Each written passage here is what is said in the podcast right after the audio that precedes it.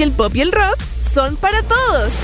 Estás en el lugar indicado. Estás en modoradio.cl.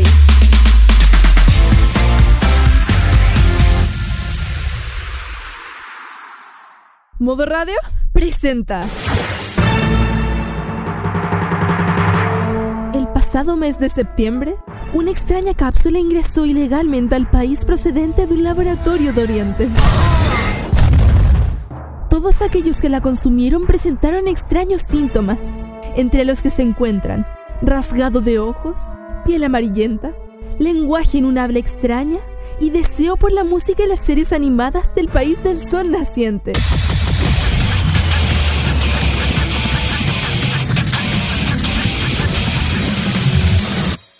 Hoy, Roque Espinosa, Carlos Pinto y sus amigos abren el depósito de donde salió esta cápsula y amenazan con dar una sobredosis a la población de Chile y América Latina. Un depósito lleno de jarabe de waifu y pastillas del poder. Bienvenidos a Farmacia Popular en modo radio.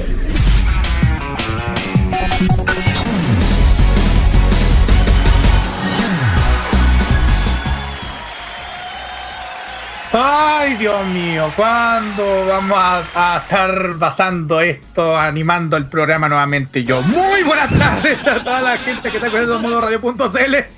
Bienvenidos a este episodio número 39 de Farmacia Popular de este día sábado 20 de enero del año 2018. Ya, ya está pasando muy rápido este mes, ya se está terminando ya rápido. Uf, tan rápido. mejor. Oye, con ese ánimo. No, uno se está relajando, ya nos vamos, ya no, ya nos vamos a relajarnos, ya, ya se nos vienen cosillas. Muy buenas tardes, ay no, ya lo volví a repetir, ya, en fin. Ya, pues. Eh, que me pongo tan nervioso, ya. Estamos iniciando este programa, les, les saluda Carlos Ignacio Pinto Godoy, nos está animando el programa. Reemplazando a nuestro a nuestro líder, nuestro senpai, Roque Espinosa. ¿Y por qué tiene un almohadito? ¿Por qué tiene un almohadito Oh. acá? Pero sí, Bueno, es que los días de semana el estudio de farmacia popular se convierte en la casa del gato, por eso. bueno. Lo que, lo que están lo que está escuchando no hay ninguna ninguna contestadora, es el mismo Pedro Galleguillo que está en el, en el set. Va manejando el- en, el, en los controles. Muy buenas tardes, Pe- Pedro. Buenas tardes, Carlos. Buenas tardes, familia Friki. Oye, yo siento que a esta altura no sé quién podríamos cortar cabeza. Finalizando el mes podríamos cortar cabeza. No sé qué a, a quién podría sospechar, estimado. Aprovechando de saludar a la señorita, la bella, la hermosa Kira Indusagi. Buenas tardes. Buenas eh, tardes, chiquillos. ¿Cómo están? Buenas tardes, chiquillos. ¿Cómo estamos en este sábado? Con este calor que ya no sé para dónde se va a ir. Oh, Oh, ya no aguanto más. No, ya no se aguanta más, pues, chiquillos. ¿Y cómo están? ¿Cómo lo han pasado? ¿Qué te cuentan? Ay, ayer estaba regaloneando bastante con mi sobrino, que le mando un gran saludo, Gastón González. Bien, bien. Que igual le ofrecí pega en modo radio, ¿Eh? como comentarista de videojuegos. Ah, mira tú. No, si no lo voy a echar a ustedes, tranquilo, hombre. Tranquilo. No, Bueno. comentarista de videojuegos. Oye, si hace falta uno acá. Hace Sí, hace falta uno. Mm, menos que no. Pero bueno, Bueno. bueno. Ya, pero no me empecé a enredar, me fue- me empecé a enredar. Eh, como ustedes saben, hoy día tenemos un programón tremendo aquí en nuestro, en nuestro programa. y tenemos, hoy día tenemos un, un tema de la semana, eh, súper importante que la Kira tiene algo que comentar, así que algo, así un detalle. ¿Sobre qué? El tema de la semana. Ah, bueno, el tema de la semana, yo creo. em, bueno, yo creo que. No sé. Aquí creo quiero... Es una sorpresa. Más o menos. ¿Cómo que más o menos? ¿Cómo que más o menos? Ah, ya. No, no, no. Yo iba a decir que vamos a hablar sobre el tema de la Comic Con, de, lo, de la polémica que se está armando hoy en día, de lo que va a pasar. Nada más. Pero eso, no sé qué Ujú. pienso, yo quiero hablar del tema de la semana que. Y lo Más que está estipulado en la pauta también. Eh, sí, es un tema que podemos detallar ya en el bloque de noticias friki junto con otro, con otro- con otras noticias más que vamos a detallar durante el transcurso del programa. También tenemos, esto sí que va a ser algo que ya todos ya saben, el Fashion Geek de esta semana ya, tu- ya tuvo ganador el pasado jueves. Ya tenemos a uno. no nos pongamos tan... Mira. Ah, sí, que el, te- eh, el tema ganador de esta semana fue el tema Lolitas. Fue el ganador de, de la encuesta del de Fashion Geek. Que fue un fue súper, fue muy, muy bien la encuesta, chiquillos. De que al final de- del programa les voy a mandar su logo porque llegamos a un 90%. Y eso Ah, es muy, muy bien, chiquillos, muy bien. Así que la ganadora son las Lolitas. ¡Yay! Exacto, eh, eso es lo que vamos a tener ya en el Fashion Geek. Con tal como lo dije, el bloque de noticias friki con la, con la noticia de la semana. Tenemos el Asian Top Chart con el ranking de las listas que han tocado esta semana. Esta semana nos toca meternos con la música del J-Pop, como habitual. Y Buena, en- Fernando Urrutia. Uy, uy, por favor.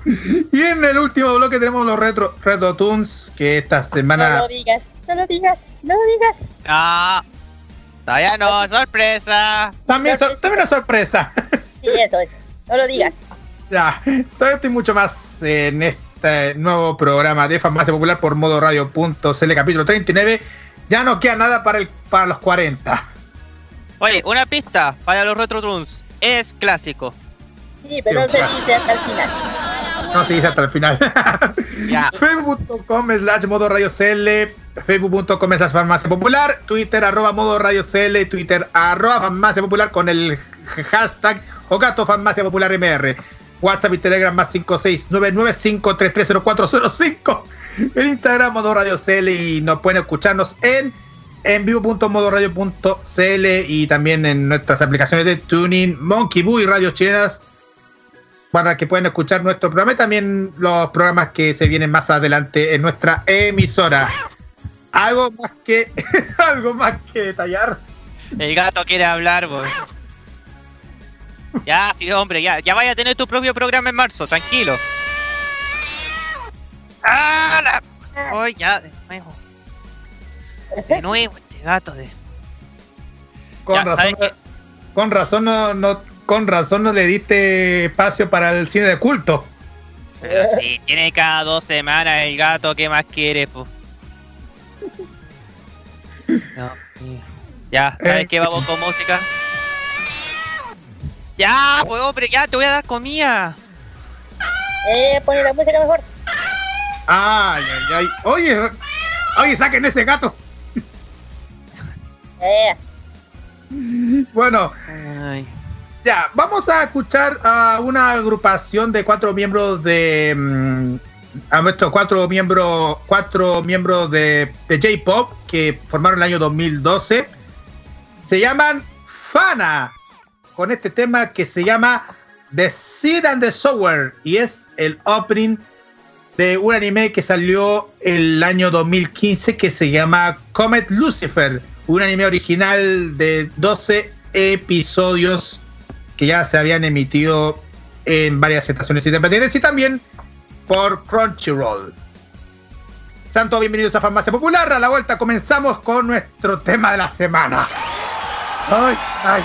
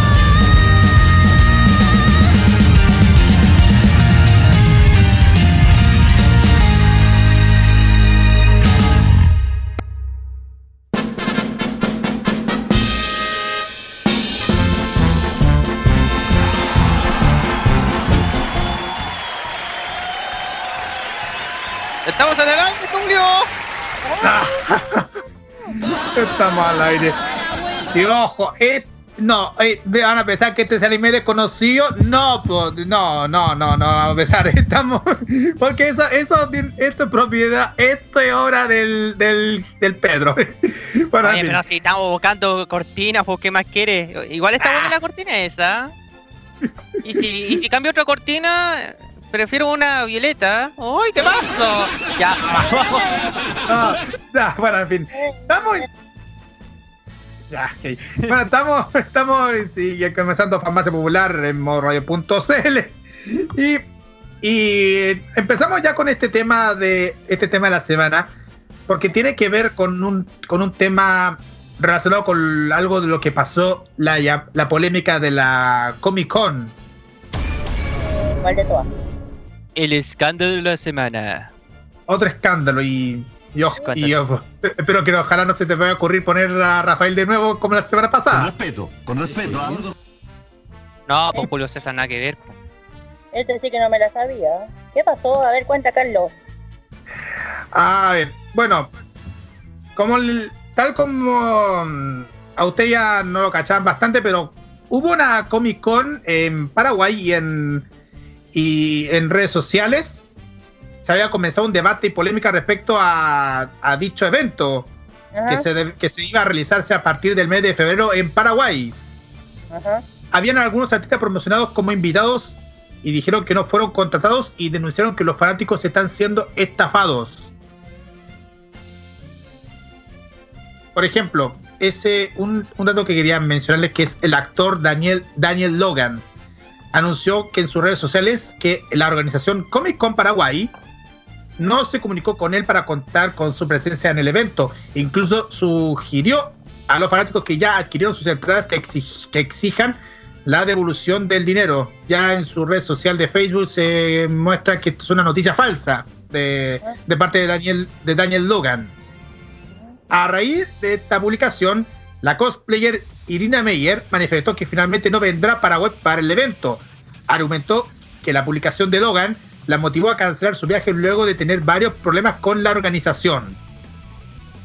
También y habían usuarios de redes sociales utilizando estos espacios para criticar a la organización. Y muchos incluso califican el evento como un fraude. Y ya las entradas están a la venta.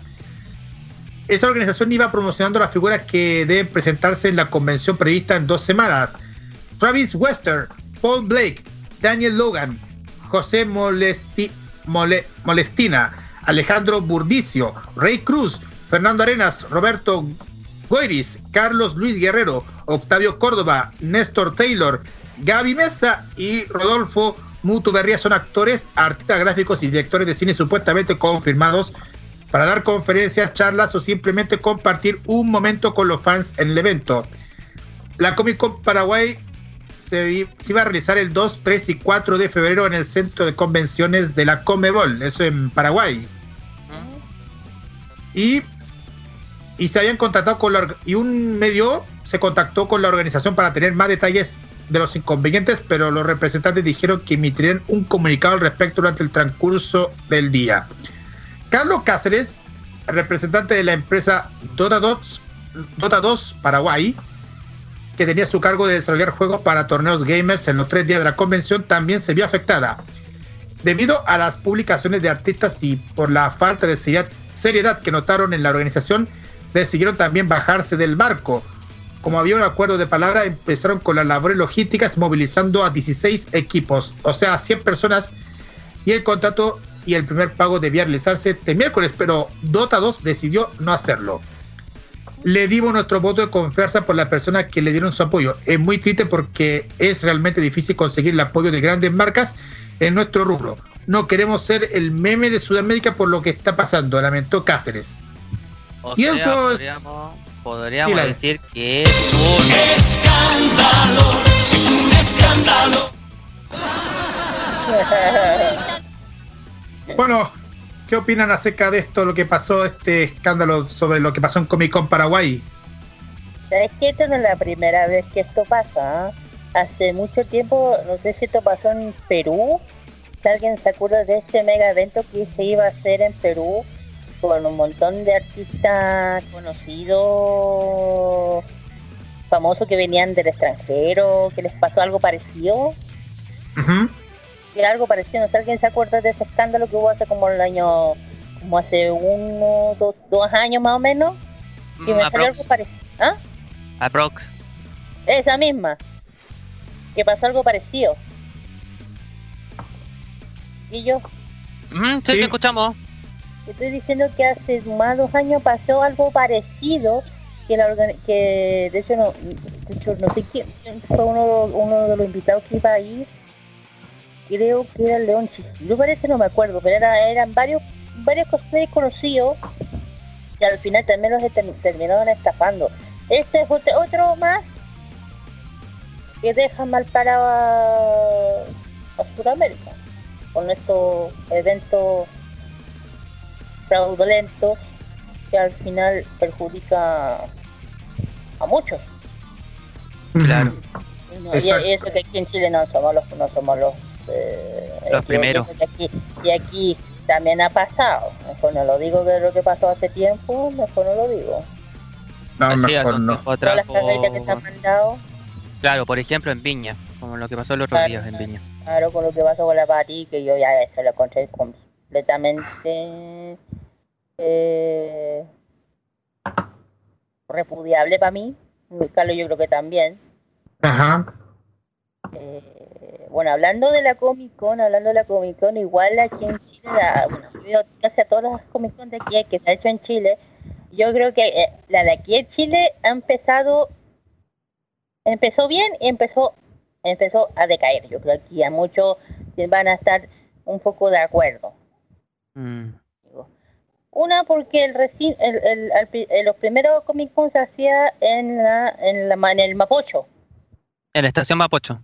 Sí, anteriormente se hacía en el Mapocho y al rato parece que se les hicieron muy chico porque ya eh, una de las que yo fui que yo creo que para mí fue la mejor cuando vino a Christopher Lloyd, el, el actor de Doc de Volver al Futuro, que para mí ese, ese para mí fue un evento muy bueno porque además traer un actor de ese nivel fue hoy por fin.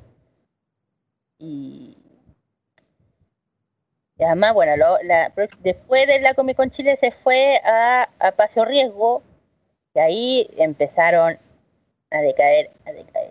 Bueno, en, la segunda, en, la otra Comic Con, no tanto, no tanto, pero hubieron muchas críticas, hasta muchos temas sobre eso, ah, por el tema de que cuando uno entraba, eh, uno, bueno, uno en la entrada, que cada vez está más cara, yo creo que cada, aquí ya y a la gente, a, lo- a los artistas, dibujantes o a los staff se le está cobrando mucha plata, mucha plata que no llegan, llegan a ser el colmo del abuso. Eh, pero si alguien, si alguien de, lo está escuchando, no sé si estarán de acuerdo. Por ejemplo, Mira, cuando, por ejemplo, cuando uno entra al recinto, uno entra al recinto, es un, es un galpón enorme, enorme, enorme, muy grande, muy grande. Y ahí el problema es que cuando tú entrabas a la, a, la fila, tenía el inmenso, yo creo que, muchos se deben acordar, el castillo de Game of Thrones, estaba en medio de la entrada, que era...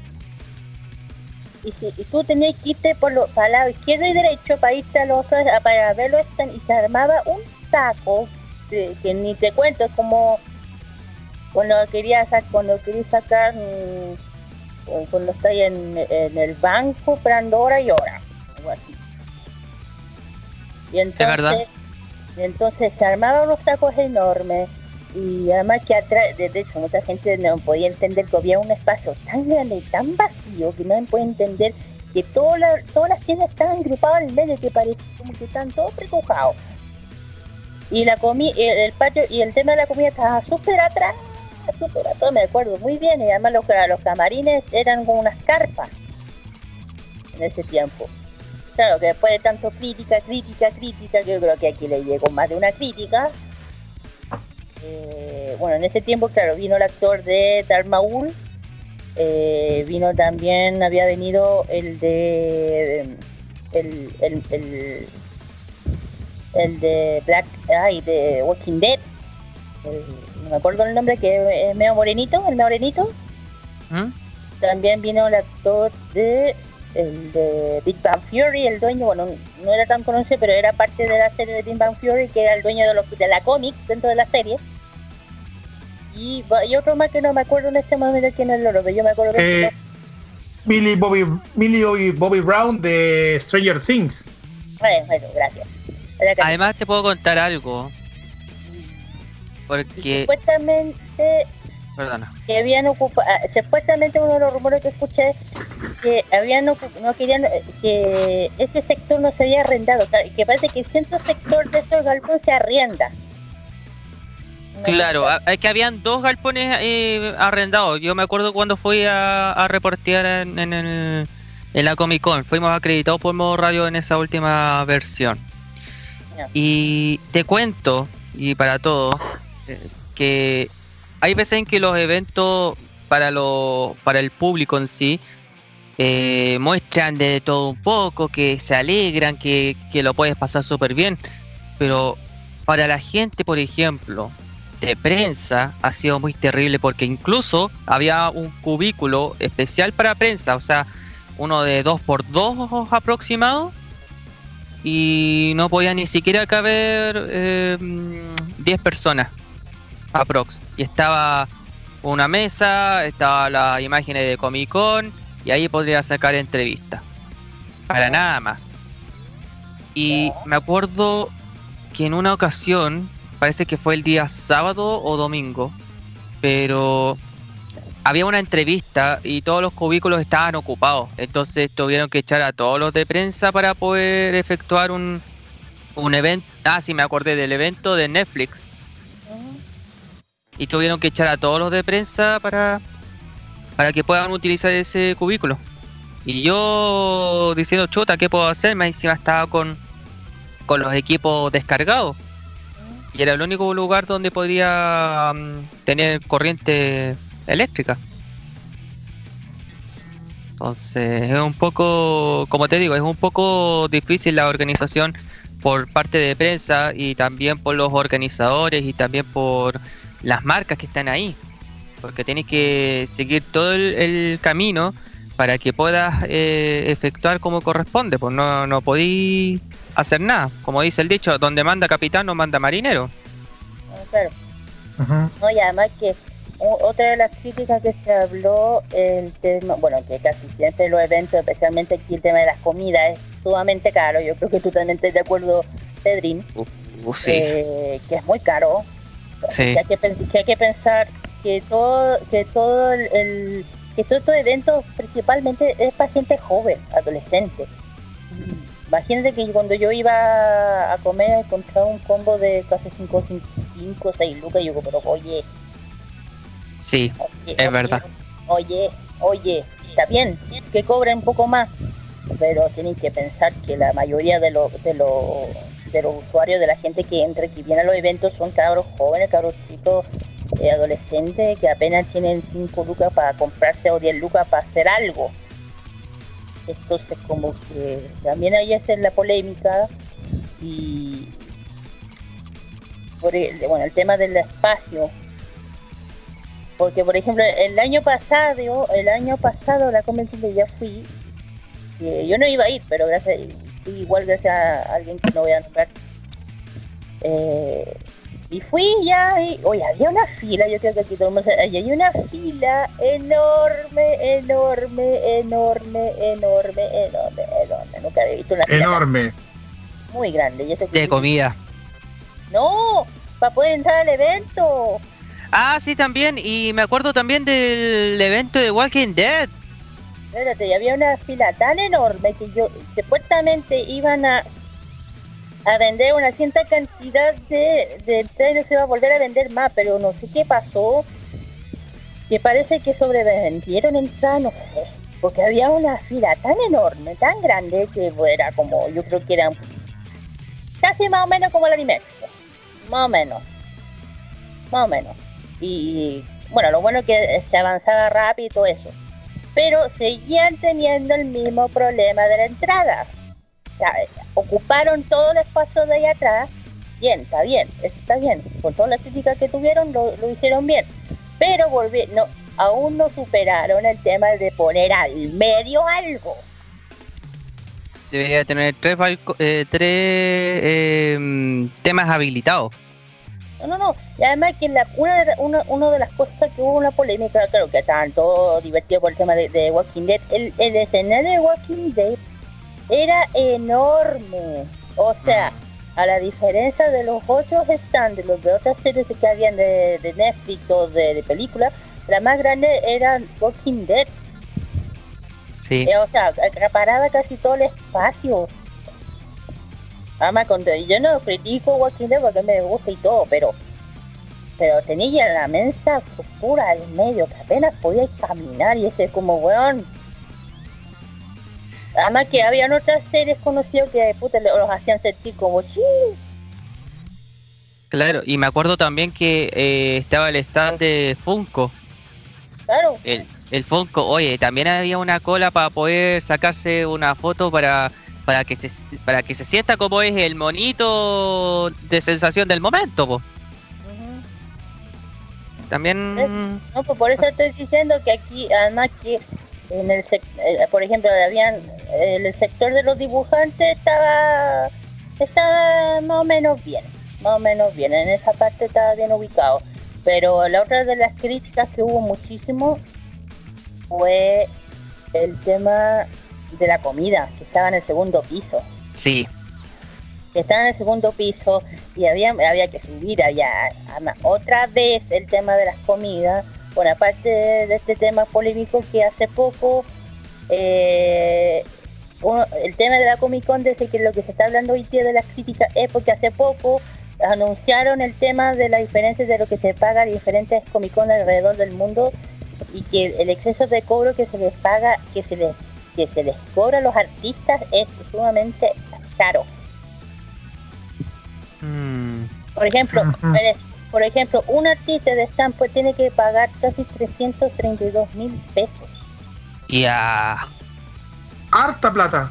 Pero sí, no sé si alguien por ahí me puede ayudar en este momento que yo creo, yo sé que esto se estaba viendo en el Facebook, eh, que se, se subió algo así, del, de hecho no sé, creo que el eh, Comic Con subió un, un comunicado para callar las críticas que se estaba armando So, y de hecho puso una lista de, la- de los eventos, de los diferentes eventos que, que de lo que se cobra por artista, por algo, por ejemplo la Comic Con de, de Nueva York, que no, se cobra tanto, pero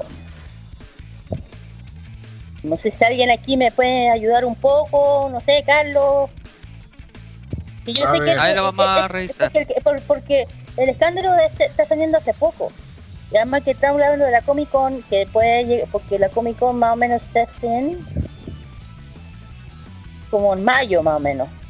En- Mm, entre mayo, entre, entre, entre abril y mayo se hacen las Comic Con en, en nuestro país. Sí, por eso. Y justamente se está hablando de esta polémica porque el tema de, la- de lo que se le cobra a los artistas es muy es muy caro. Mm, Y a De muchas hecho. veces, y a veces, muchas veces estas organizaciones no, no, no cubren lo que dicen. Mm, sí, de hecho, de hecho, justamente estoy viendo en un portal, estoy viendo en un portal porque dicen en un por- en un título que dice que 150 hasta 150 mil pesos po- po- costará Sí. conocer a Eleven, Sí. pagar por un meet and greet con Millie Bobby Brown y Heather Laurie Holden. De eso. O sea que harta plata No, pero ¿dónde sale eso? en un Es que portal. todavía no. Es que te confundiste que- con el te confundiste con la versión anterior, Carlos, porque todavía la Comic Con de Chile todavía no sale ni siquiera eh, el precio de la entrada, nada.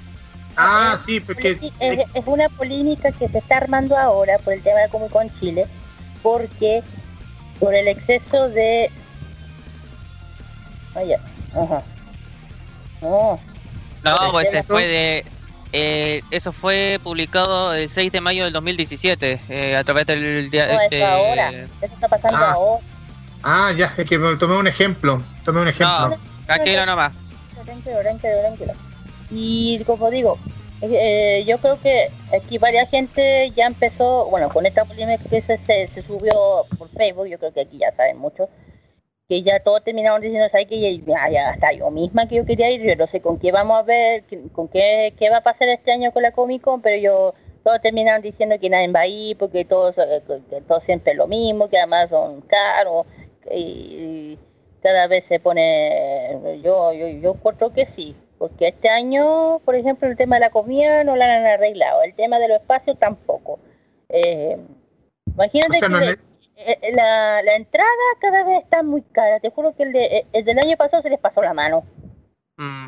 De hecho, es, es demas- es de, de hecho, mira, de hecho, de hecho, es demasiadamente, es muy peludo porque eh, ya antes de que te doy el pase para que veas esa, esa información, es demasiado peludo de eso. Ahora que, ahora que ya estoy cachando bastante, me encuentro tan peludo de que todo el rato la, la, es- la organización como que no está haciendo nada para, para remediar la situación, porque siempre te están dando la, como el, el dando el palo, al- el palo al gato a los demás, ¿o ¿no? Mira, ahora lo, lo que iba a decir. Eh, A ver. sí, justamente, menos mal que lo encontré antes que esto se termine. Lo- dice, el otro capítulo, otro capítulo de la teleserie de Comic Con 2018 Chile. Aquí, por ejemplo, subieron, eh, ahí veremos la compara- compa- comparatividad de los precios de los Artist Allen de otras convenciones internacionales, para que me entiendan. Por ejemplo, el AstronCon, que es en Estados Unidos, el 5% de las ventas del valor publicado en su sitio web. Por ejemplo, también publicaron el tema de Ka- eh, Kaigai Manga Fest o Tokyo International Comic Festival Japón, que el precio es de eh, 12.500 yen, que sucede a 70.000 pesos chilenos, valor público en su sitio web. Ese es el mínimo, Kira. Claro, el- mínimo. Por valor Artist Allen Event. Deben entender.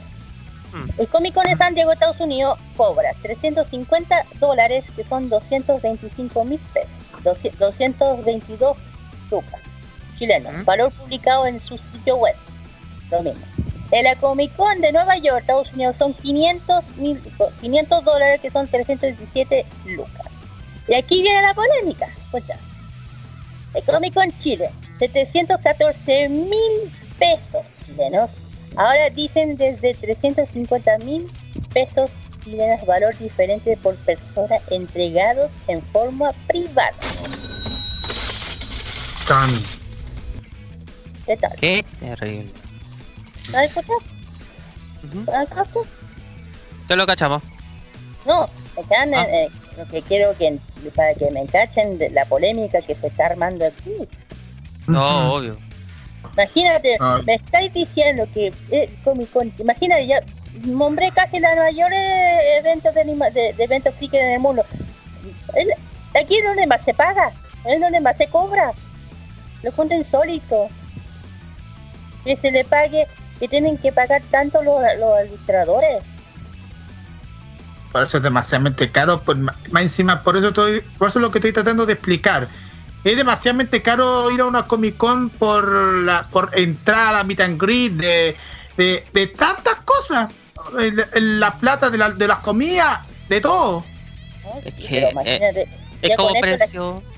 No, y, además, y además que con esto perjudica a mucha gente que quiere eh, mostrar su trabajo en el Sí. tema del tanto cómic eh, chileno o invitar a algún dibujante estadounidense o a un, eh, Latinoamericano también.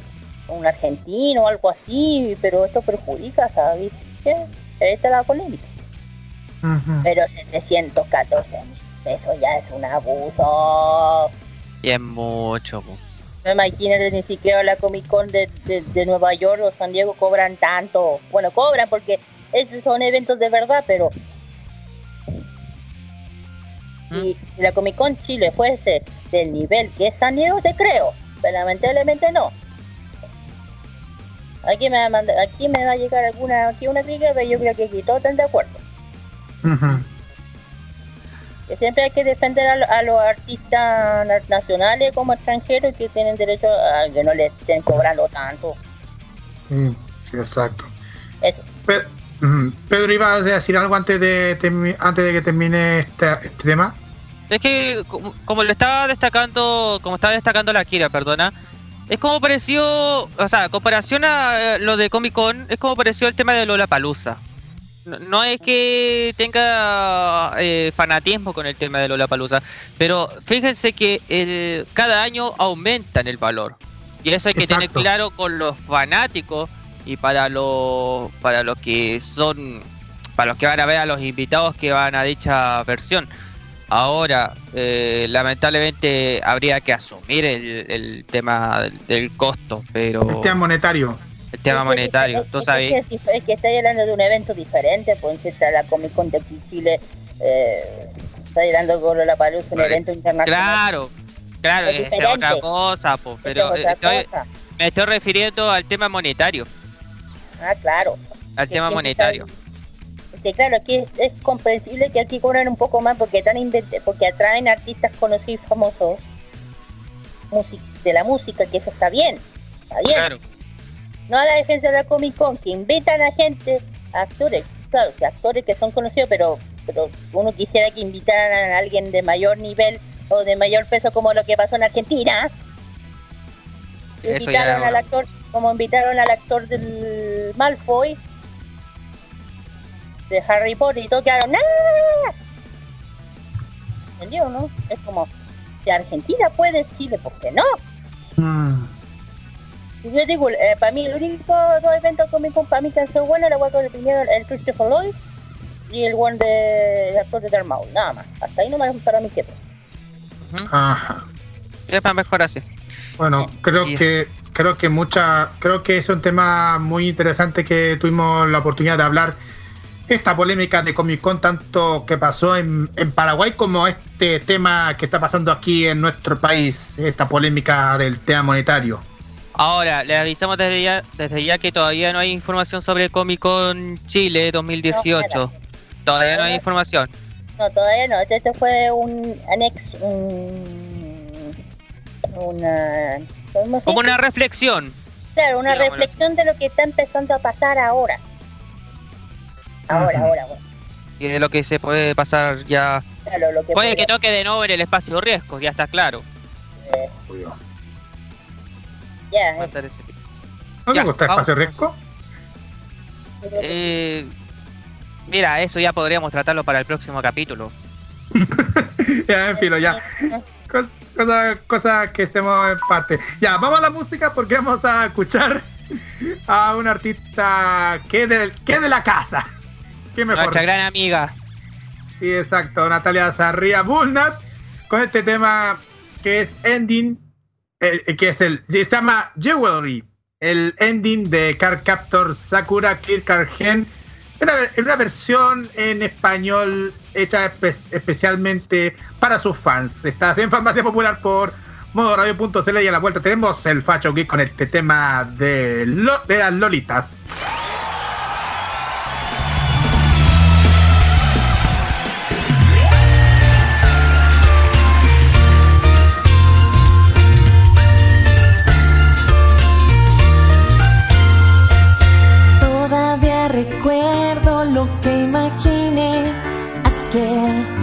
Deseo que hubo ayer. Mezcla de esperanza, mis sueños y amor, la fuerza para no fallar.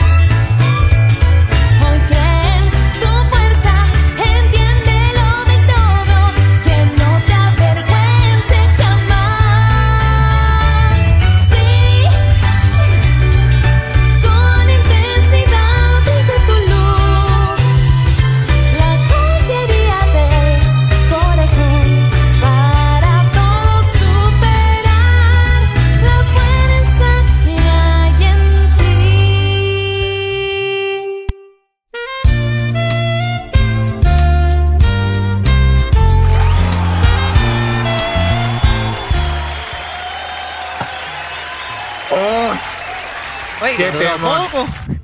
Sí, igual. Le mandamos saludos y harto cariño a la, a la Natalia a Sarria. la Natita, linda pechosa. Te queremos mucho, Nati. Te queremos, Nati. Te queremos. Y a Jonathan también, para que no se ponga celoso. también. Sí, también Jonathan. Vamos, Ay, Carlos. Dios. Bueno, vamos ahora con este tema, con el siguiente tema en nuestro, en nuestro programa de Farmacia Popular, dedicado al Fashion Geek de- hecha por, hecho especialmente por la Kira. Y. Ah, Ya, ya. ¡Ya! ¡No! ¡Que vuelve pronto! Ya, pues. Ah, Bueno, chiquillos, ahora, ahora bien, bueno, para, el- para la sesión de hoy día, el tema ganador de la encuesta que ya pasó, la, la ganadora fue el tema Lolitas. Yeah. Estas fueron ganadoras las muñequitas. Vamos a hablar un poquito de qué se trata esta, esta tendencia, esta, bueno, aquí en Ciencia dice tribu, claro que no es una forma de decirlo, pero veamos. Vamos a ver, en Japón Lolita es eh, Royal, eh, se le dice más o menos como Rorita Fashion, se le dicen más o menos en japonés. Es una subcultura que, eh, de origen más o menos que se dice, claro, japonés, cuya actitud es estéticamente una mezcla corriente juvenil eh, que libera con, con vestimentas aristocráticas de los, de los siglos pasados más o menos. Parti- Principalmente de la época más o menos de la época rocosa, victoriana, barrocos, edua- eduardianas más o menos. Eh, una mezcla más o menos de eso. La historia del movimiento levita es tanto difuso, es tanto un poco difuso, no son abundantes de los datos, no hay mucho dato que se hable de todo, de, estas- de las niñas, de esta, de esta tendencia. Eh, más o menos acá formando surgen eh, la sociedad, cultura, ideología estético con la respuesta de la juvenil, de la juventud femenina, que no quería tomar la so- no quería formar parte de la sociedad conversa- eh, conversadora japonesa, en el cual se da a una mujer rol buena, eh, como la típica, esa típica y cosa de Japón de ser una buena eh, Esposa. buena esposa, como esa, es- esa cultura de Japón, más o menos. Más o menos esta, esta tendencia es origen final de los años 70, principios de los 80 en Japón. Hace un movimiento feminista, las mujeres jóvenes no querían formar parte de la sociedad japonesa, de lo que ya había hablado, habla- ya, la conver- ya lo dije ya, de, de que Japón siempre ha sido centrado en una, en una ideología un poquito Conservadora. conservadora, que siempre van, que que siempre están con traje, querían salir un poco de ese lado. De esa relación directa al origen, de- bueno, al, eh, el movimiento, cuáles tres de esos relaciones directamente el origen de la Lolita, las Nagumo Gals, las Olive Gals y, el Natural K. Bueno, movimiento social forman fuerza final, a finales más o menos de los años 90, más o menos totalmente libres de la expresión del juvenil. El hogar es el famoso, bueno, el hogar famoso de toda esta, de, de toda esta tendencia de moda se hace en el barrio Harajuku en Tokio, más o menos. Eh, que hay, es un barrio muy famoso, muy conocido en Japón, que se reúne muchas tendencias de lo que habla tanto la tendencia Lolita, Bicho, los chares, decora, etcétera, todo lo que aquí también se ve, pero no tanto como allá. Este estilo lleva principalmente en los jóvenes más o menos entre los entre los 17 y 35 años de edad, más o menos. Aunque la, la idea principal que se puede llevar a partir de esto será los 15 años aproximadamente, pero esta edad estamos no, no tiene mucha edad, porque hay personas que son con, que tienen como 30, 40 años que aún porta, eh, eh, portándolas aún, aún. Especialmente el estilo que más, más conservadores como el gótico, el clásico, casual, aristocrático como o elegante. Hay diferentes estilos. Para no hacer mucho el tema, bueno, ya hablamos de la historia, que es más o menos de los siglos, como los años 70, 80 más o menos. Por ejemplo, en esa época se fundó, bueno, la, la, la, la nace en marco histórico como pareció con el Natural K, como habíamos hablado anteriormente, como cuando hablamos del tema de los Visual K, más o menos parecido. Y se funda la popular marca Baby de Star Shine Bright. La segunda por Angelique Freddy, que es una eh, es una, ¿cómo se llama? Eh, por los años 90 llega el, el- el estall- el estallido más o menos de la, moda, de, la, moda japonesa y la fama del grupo Visual Kei, especialmente por Manasama, como yo dije ante- antes, ya lo hablé de Visual Kei, que se acredita como la persona más influyente de esta. Porque aparte que Mane tiene canta y es cantante, es también diseñador de ropa en Japón. Tiene su propia marca, tiene su propia tienda allá en Tokio pero es más tendencia visual, pero creo que también tiene un poquito Lolita. Comienza a gastar el conocimiento, el movimiento Lolita, la la. Bien. Eh, pasando un poco de esto y como lo que voy a eh, por- ejemplo el, ay, el por ejemplo el Japón Gothic Lolita eh, se pronuncia en japonés teme- significa Goshiku ando Lolita eh, así se diría, se dice en Japón. El actual, el punto mayor de enfoque de las lolitas es el puente Harajuku en Tokio, donde los, donde todos los domingos más o menos se reúnen uh, para posar ante la, ante la cama, Los camarógrafos y los turistas. Claro, pero sol- no solamente los lolitas lo hacen, también las otras personas orientadas hacia ese estilo, como decora, como cosplay, etcétera. El puente Harajuku se ha hecho muy famoso por, eso, porque es un estilo muy expresado eh, liberalmente, es lo que yo dije antes. Pero que no solamente en Tokio hay lolitas, también se encuentra en, por todo Japón, la moda se ha expandido a todo el mundo poco a poco, como Estados Unidos y Europa y también aquí en Chile. Es una tendencia eh, muy fuerte y muy, muy vista. Eh, en Occidente, en Occidente el término Lolita eh, relacionada a mujeres jóvenes o que despiertan sexualmente. O sea, que son vistas hombres obsesionados con... Eh, ¿Cómo decirlo? Que no suene feo. La palabra se utiliza referencia a una, a una persona como inocente, como una princesita. También tiene como significado niña, mujer o dama. Muy inocente. Claro. El otro punto importante no, no viene ni, ni la relación del anime ni en, en ocasiones en usando en este, en este estilo. No tiene relación alguna con el término, que se refiere en lo anterior en, en la sección occi- occidental.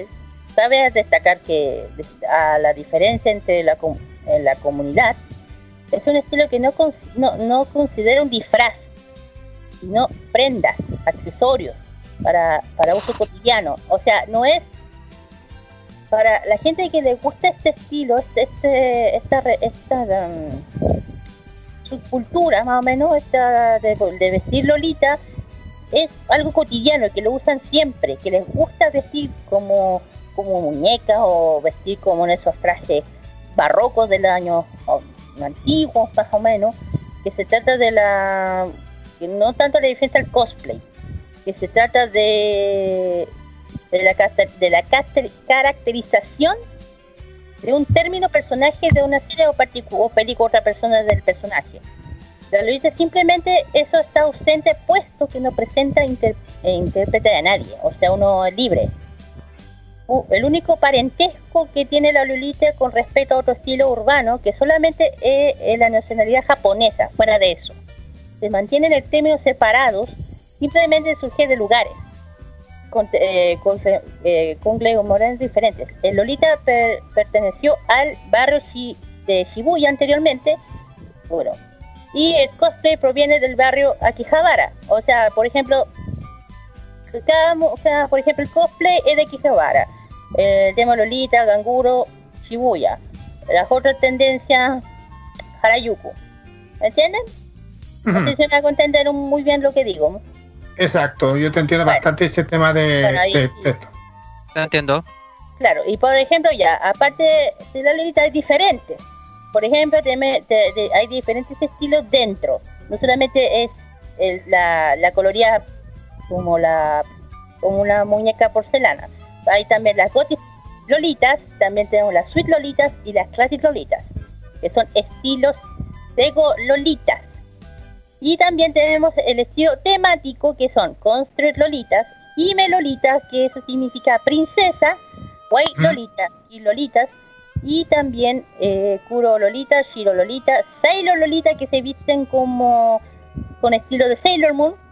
Ah, ya. Hace justo iba a uniforme decir de eso. marinero. Claro, Uniforme de marinero. marinero. Claro. Y eh, también tenemos mucho más. Tenemos Pirata, Lolita, de Deco Lolita, Cyber Lolita, etcétera, etcétera. Ero Lolita, casual, Meido Lolita. Loli- las Meido son las que- típicas que se visten como sirvientes, blanco y negro, delantal. Hey, Lolita. También el Star, eh, eh, Steampunk Lolita también, que es un estilo bien, bien famoso, el temática de, de la ciencia ficción, que de, maquinaria futurista, de, de, de, ¿cómo se llama esto? Victoriano, cultura, arquitectura, por ejemplo, tener un bron- eh, generalmente en colores beige, bronce, dorado, marrón, verde, gris. Y sin sin eh, no vamos a dejar fuera a los hombres, no, no, no, aquí, aquí todos tienen, aquí dentro de este mundo todos son bienvenidos, no importa.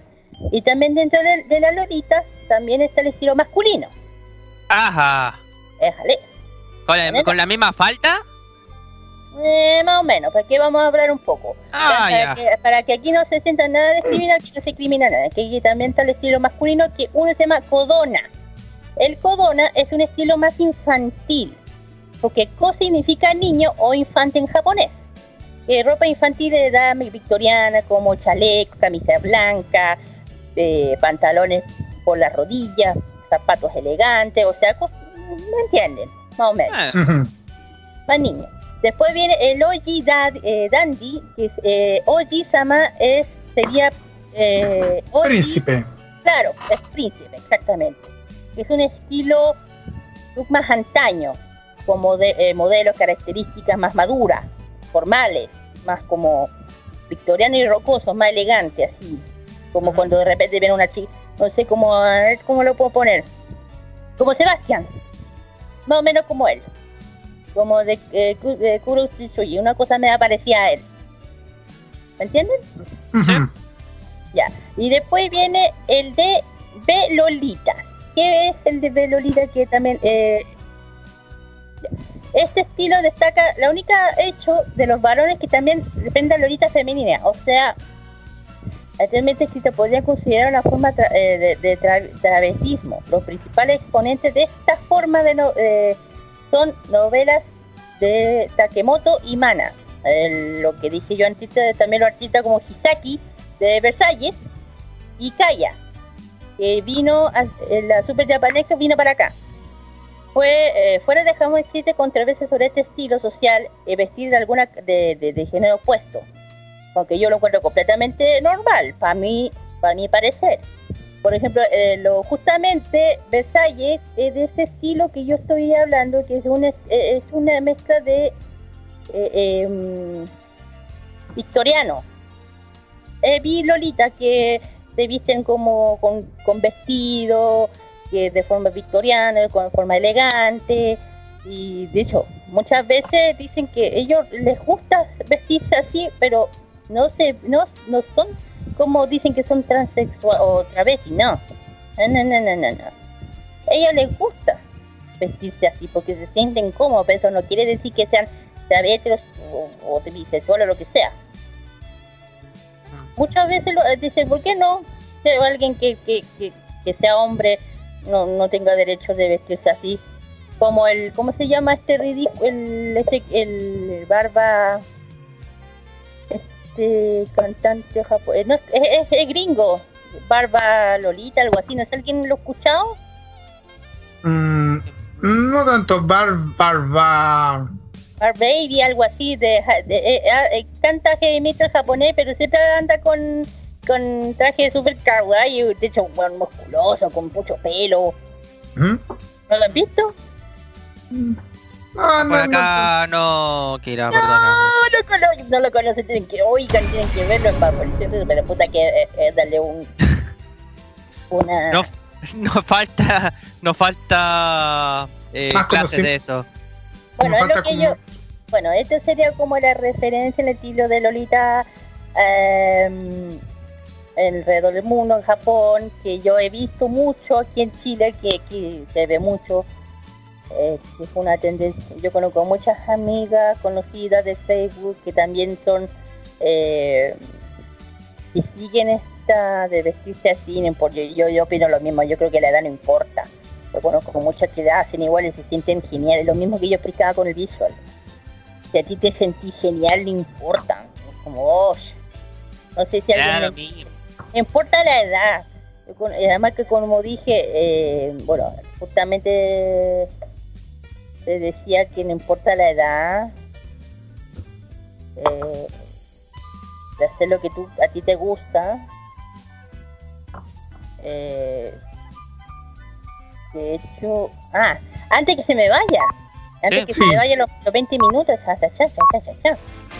Que en este momento en Valparaíso, bueno, son como las 6 más o menos, se está dando Ah, son como las 7. Ya son las 7 de la tarde en punto. Igual les voy a mandar un mensaje que ya pasó. Y justamente hoy día no lo anuncié, perdónenme, esta fue mi culpa. Eh, que se iba hoy 20 de enero en, en, en Viña del Mar se iba a hacer un Fashion, un Harajuku Fashion Walk. Y es, un- es justamente la marcha Harajuku que yo había mencionado anteriormente en el Visual Kei, que, la- que se iba a hacer hoy día en, eh, en la Plaza Vergara, en Viña del Mar. Eh, donde, se une toda la tendencia japonesa, toda la moda, todas las, justamente eh, a lo mejor hoy se vieron lo que yo hablé, muchas lolitas, muchas visual, muchas tendencias, diferentes estilos que hay. Creo que aquí también Santiago se hace, pero hasta ahora no sé, no tengo información en qué momento se va a hacer este se hace la marcha Harajuku, pero en el momento que se sepa cuándo se va a hacer aquí en Santiago se le va a hacer eh, anuncio. Pero, pero, pero, pero, espero que les haya gustado esta referencia de las Lolitas, no sé qué opinan ustedes, Me Pedrito. encantó. Carlos, qué opinan sobre Me esto. Me encantó y sobre todo porque muestra muestra mucho lo- la vestimenta muestra mucho la vestimenta de, de una una vestimenta que se note mu- una vestimenta tan como cómo te puedo decir una vestimenta co- de como si fuese de la realeza porque como veo las fotos como veo tantas fotos de, de lolitas con estas vestimentas negras, con así como de princesita, algo así, como si estuviéramos bien, como si estuviéramos en, en la realeza. Claro, siglos no, pasados. No, no están así, no, eh, claro. Hay, hay como, bueno, ya dije que hay más de un estilo, que hay millones de estilos diferentes, que dependiendo que hay góticas, hay suite, hay clásica, por ejemplo. Antes que se me vaya, que aquí que varias van a decir, pero ¿por qué no lo dijo? Ya lo voy a decir antes que me, den acá en caso, que se me vaya el tiempo. Que dentro de, de los, de, de las tendencias hay marcas muy conocidas en Japón, que yo creo que aquí muchas deben seguir, que una de las, de hecho aquí en el Super Japan Expo de hace dos años vinieron una marca muy conocida de justamente de, de, de- o sea, vinieron dos diseñadores famosos aquí en Chile dedicados justamente a esto. Uno que uno es Naoto, que vino hace dos años cuando, o sea, hace dos años. Y también otra que se llama Sweet, la, eh, la marca conocida Sweet Lolita Sun Baby que también vinieron para acá y también hay otras marcas que no creo que no, no son conocidas pero no han venido para acá se llama Angelic Pretty o Metal Forces Template of Pilot que son más, más tendencias Sweet Lolita más rosado rosa blanco pastel. También Metal Forces también estaba y también la- otras marcas conocidas que es Alice and, and Pirate y muy y también para que no se me vaya otra cosa eh, otra de las marcas vestidos son Juliet Juliette Justet sí esa yo la conozco porque se hacen también mucha ropa para muñeca es bien conocida Juliette es bien conocida Innocent World también Victoria Maiden y tres y Triple Fortune and My, Mary Mary Magdalene. Yo creo que después voy a- a subir una una, una lista una de las Una lista. diferentes- claro después para que no voy a estar nombrando todas porque yo creo que se me está yendo la hora Sí. voy a Sí, ya. una, No, pero dale, dale. No, que dale, después voy a subir una lista de, la, de, la, de las marcas más famosas de Japón y cuáles son las que se pueden mandar, comprar de, de- de Japón para acá o de la que, la que ya deben conocer ya. Para que si quieren saber más y eso. Aquí en Chile es más o menos el tema de las loritas. No es muy, no hay muchas tiendas que yo tenga eh, entendido, pero, pero, pero, pero voy a anunciar unas cositas más adelante, pero que en eso ayuda un poco. Aún no Ya, sé ok. yo. Adelante. Buen, Así que necesito opinión antes que esto se vaya a otra sección. buen, buen tema, me puta. encantó. Buen punto. Eso. No, ningún problema, Kira. No, Buena, buena. ¿qué opinión? Te estoy A ver, opinión. Eh, sobre lo que tú destacaste del vestido negro, no hay que confundirlo con lo dark, que, para, destacarlo así. Pero lo que tú explicaste y para la gente que también lo pueda ver en el Facebook de Farmacia Popular, ahí se va a subir también eh, cómo son los estilos de, las lolitas. Pero me llamó mucho la atención en el caso de que también le pueda tocar a los varones. Eso es lo que más lo Te llama como bizarro. Me llamó la atención. Más bizarro, más bizarro personalmente porque recién estoy como incorporando a la, a la fase friki, friki digo. Ah, vale. pero No, pero- pero... No, adelante, termina. no, pero en general buena la, la determinación que tú diste, Kira. Eh, gracias. Bueno, yo digo, yo digo siempre esto, yo aquí todo el mundo es libre de vestir como uno quiere. Y es lo justamente que yo digo que eh, es, es lo lindo, lo- es lo genial de, esta tendencia de estas modas japonesas que uno puede elegir sin, sin ser, si uno se siente bien, es bacán, no importa que tú te sientes bien. ¿Me entiendes? Es como, me importa, ni- mira, ¿qué importa si un hombre se viste de traje y si se ve hermoso? No importa. No importa, si es que él se siente bien, bacán, bacán, genial. Yo, mira, te digo, yo llevo también, yo no sé, yo no fui, yo nunca he sido la porque mm, prácticamente las trajes son muy caros. Creo que, que muchas veces son caros. Sí, No, muy caro a esta altura. No, sí son caros tanto los vestidos que a veces los, los vestidos son hechos a mano y son con mucho detalle algunos. Y no hablemos de los zapatos, que son, uy, son una maravilla, yo los he visto, pero uff, son caros.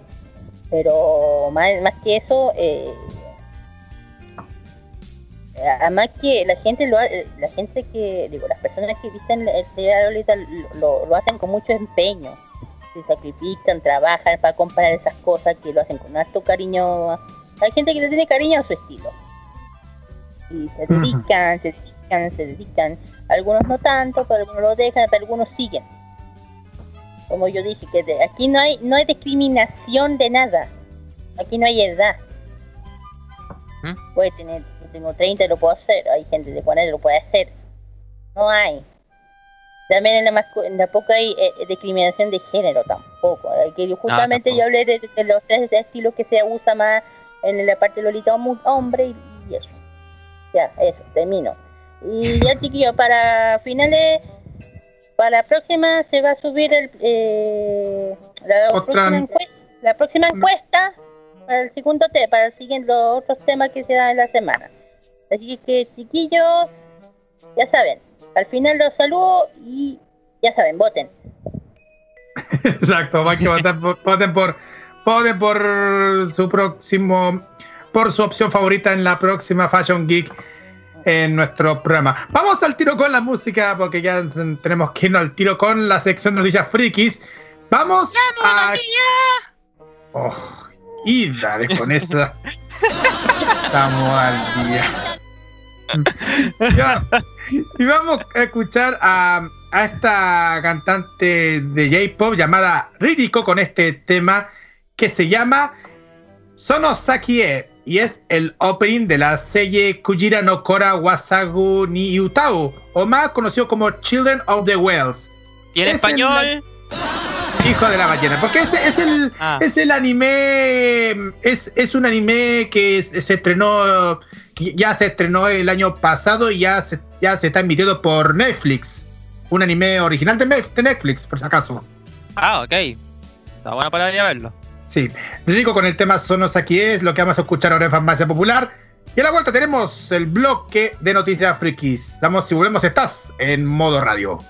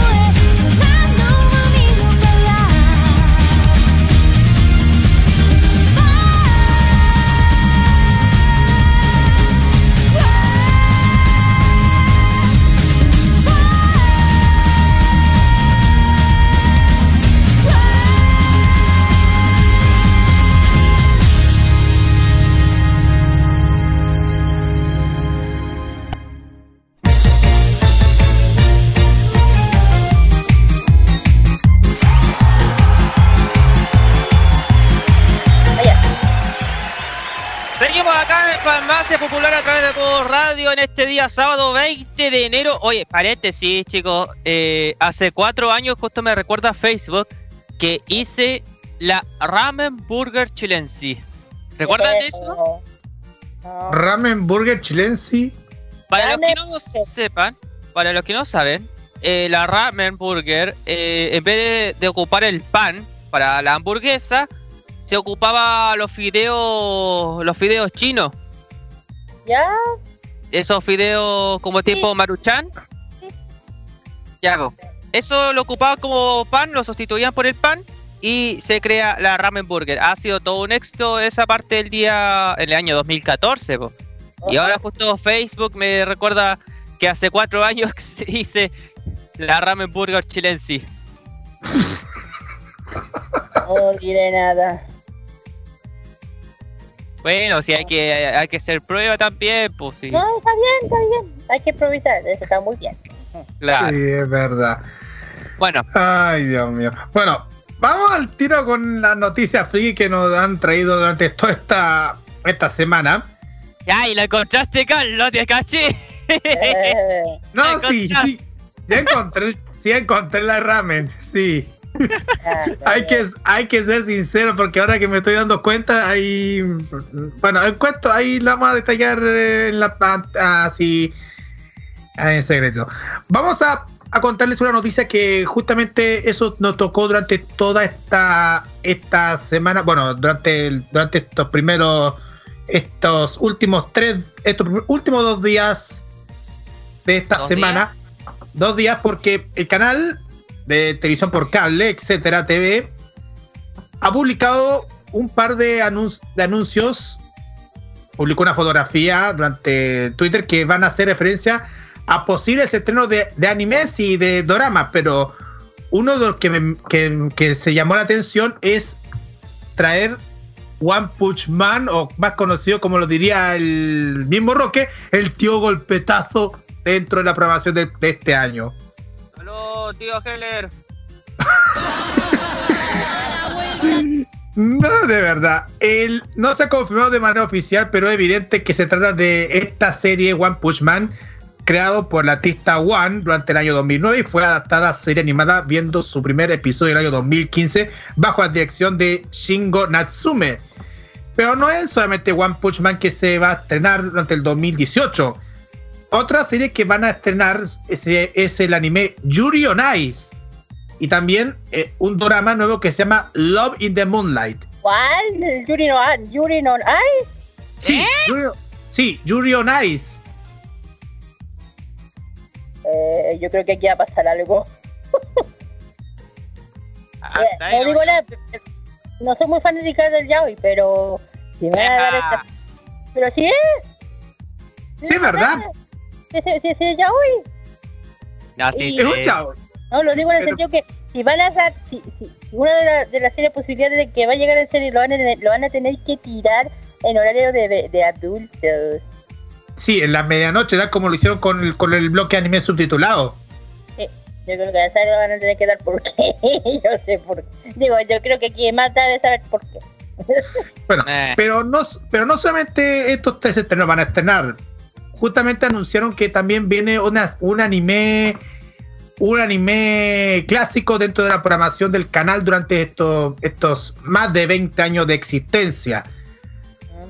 Justamente aparece una imagen así en- en desenfocada, pero justamente cuando los chiquillos se dieron cuenta de la imagen desenfocada y, y las pistas que dieron, parece que se viene estar arrestados dentro de la aprobación de etcétera al 2018. No sé si se acuerdan de esta serie, ¿no? Y me encanta, me encanta. O sea, bien, me encanta. Mi favorita era, era la Natsumi. Me encantaba ella. Era la típica mujer fuerte, así, valiente. Mm, La que no tenía miedo a nada. sí. De hecho, ¿Mm? De hecho, la serie fue durar aquí. exacto, en el estudio Hispanoamérica. Sí, un gran elenco de, actores de doblaje. Eh, igual son, son parte de las novedades que va a traer el canal, etcétera, durante el transcurso de este año 2018. De, y ya para concluir con, est- con mi informe sobre esto, parece que el canal va a estrenar al menos 20, 20 estrenos durante este transcurso del 2018. Recordemos que hace un par de días, hace un par de meses hablamos aquí en el programa o en la cápsula Friki que tuvimos en Los Imbatibles, dijimos que, que van, a, van a estrenar un- a otro anime que se llama Bailando con Vampiros y ese anime nunca lo han nunca lo han estrenado durante el año pasado. Se nos, Oye, nos deben yo vi, ese, yo vi esa serie, puta que me encantó. Que esta serie nos debe. Yo la vi, yo la vi. Bueno, ¿qué opinan acerca de esta, de esta novedad que está trayendo el, el canal?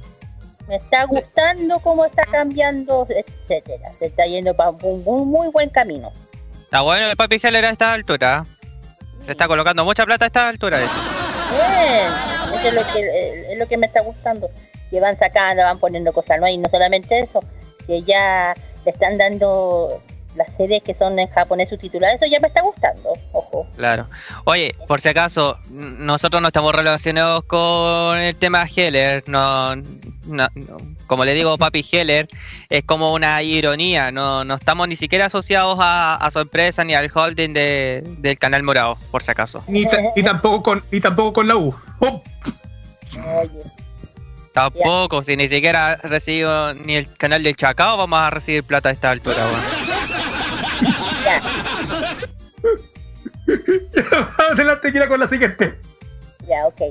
Aquí viene una, una noticia, noticia, noticia a nivel grandota. Noticia. Ah, va, va, yo me enredé. Aquí viene la noticia del año. Ahí sí. Ya. Una Cuenta. noticia que a todo el mundo, al- yo creo que hasta yo misma fue. "Ah, ¿En serio? Ya, ok. Dice: Slayer tendrá nueva novela tras 18 años. Vuelve ju- justiciero. Atento, Roberto. Sí. La historia que fue conocida como Los Justicieros regresa tras 18 años con una nueva historia. Resumen. Bueno, la, eh, bueno, la noticia para los seguidores, miren seguidores de Slayer, que es una popular historia que fue conocida como Los Justicieros aquí en, en Latinoamérica, tendrá una nueva novela tras casi 18 años. Esta nueva, esta nueva novela que volverá re- eh, a reunir el, el escritor Haya, ay, Aquí Hajime me Kansaka. Kasaka que sí, y el ilustrador Rui Arasumu, Arasum, ay, ¿qué me pasa? Arasumi, Ruya Salsa. Ariasumi. gracias. Saldrá durante el, el año 2018, será una secuela eh, directa del volumen 15. Según se dio a conocer el número de marzo de la revista Dragon Age, incluirá un avance de esta nueva de este nuevo proyecto de la franquicia. Debe mencionar que las primeras novelas de Slayer fueron lanzadas en el año 1990, mientras que el volumen 15 y el último en ser publicado se lanzó en mayo del año 2000. Hasta el momento, la novela han inspirado a cinco series animadas, varias películas y adaptaciones de a manga. Y solamente tres series se han doblado en Latinoamérica. Eh, sí, correcto.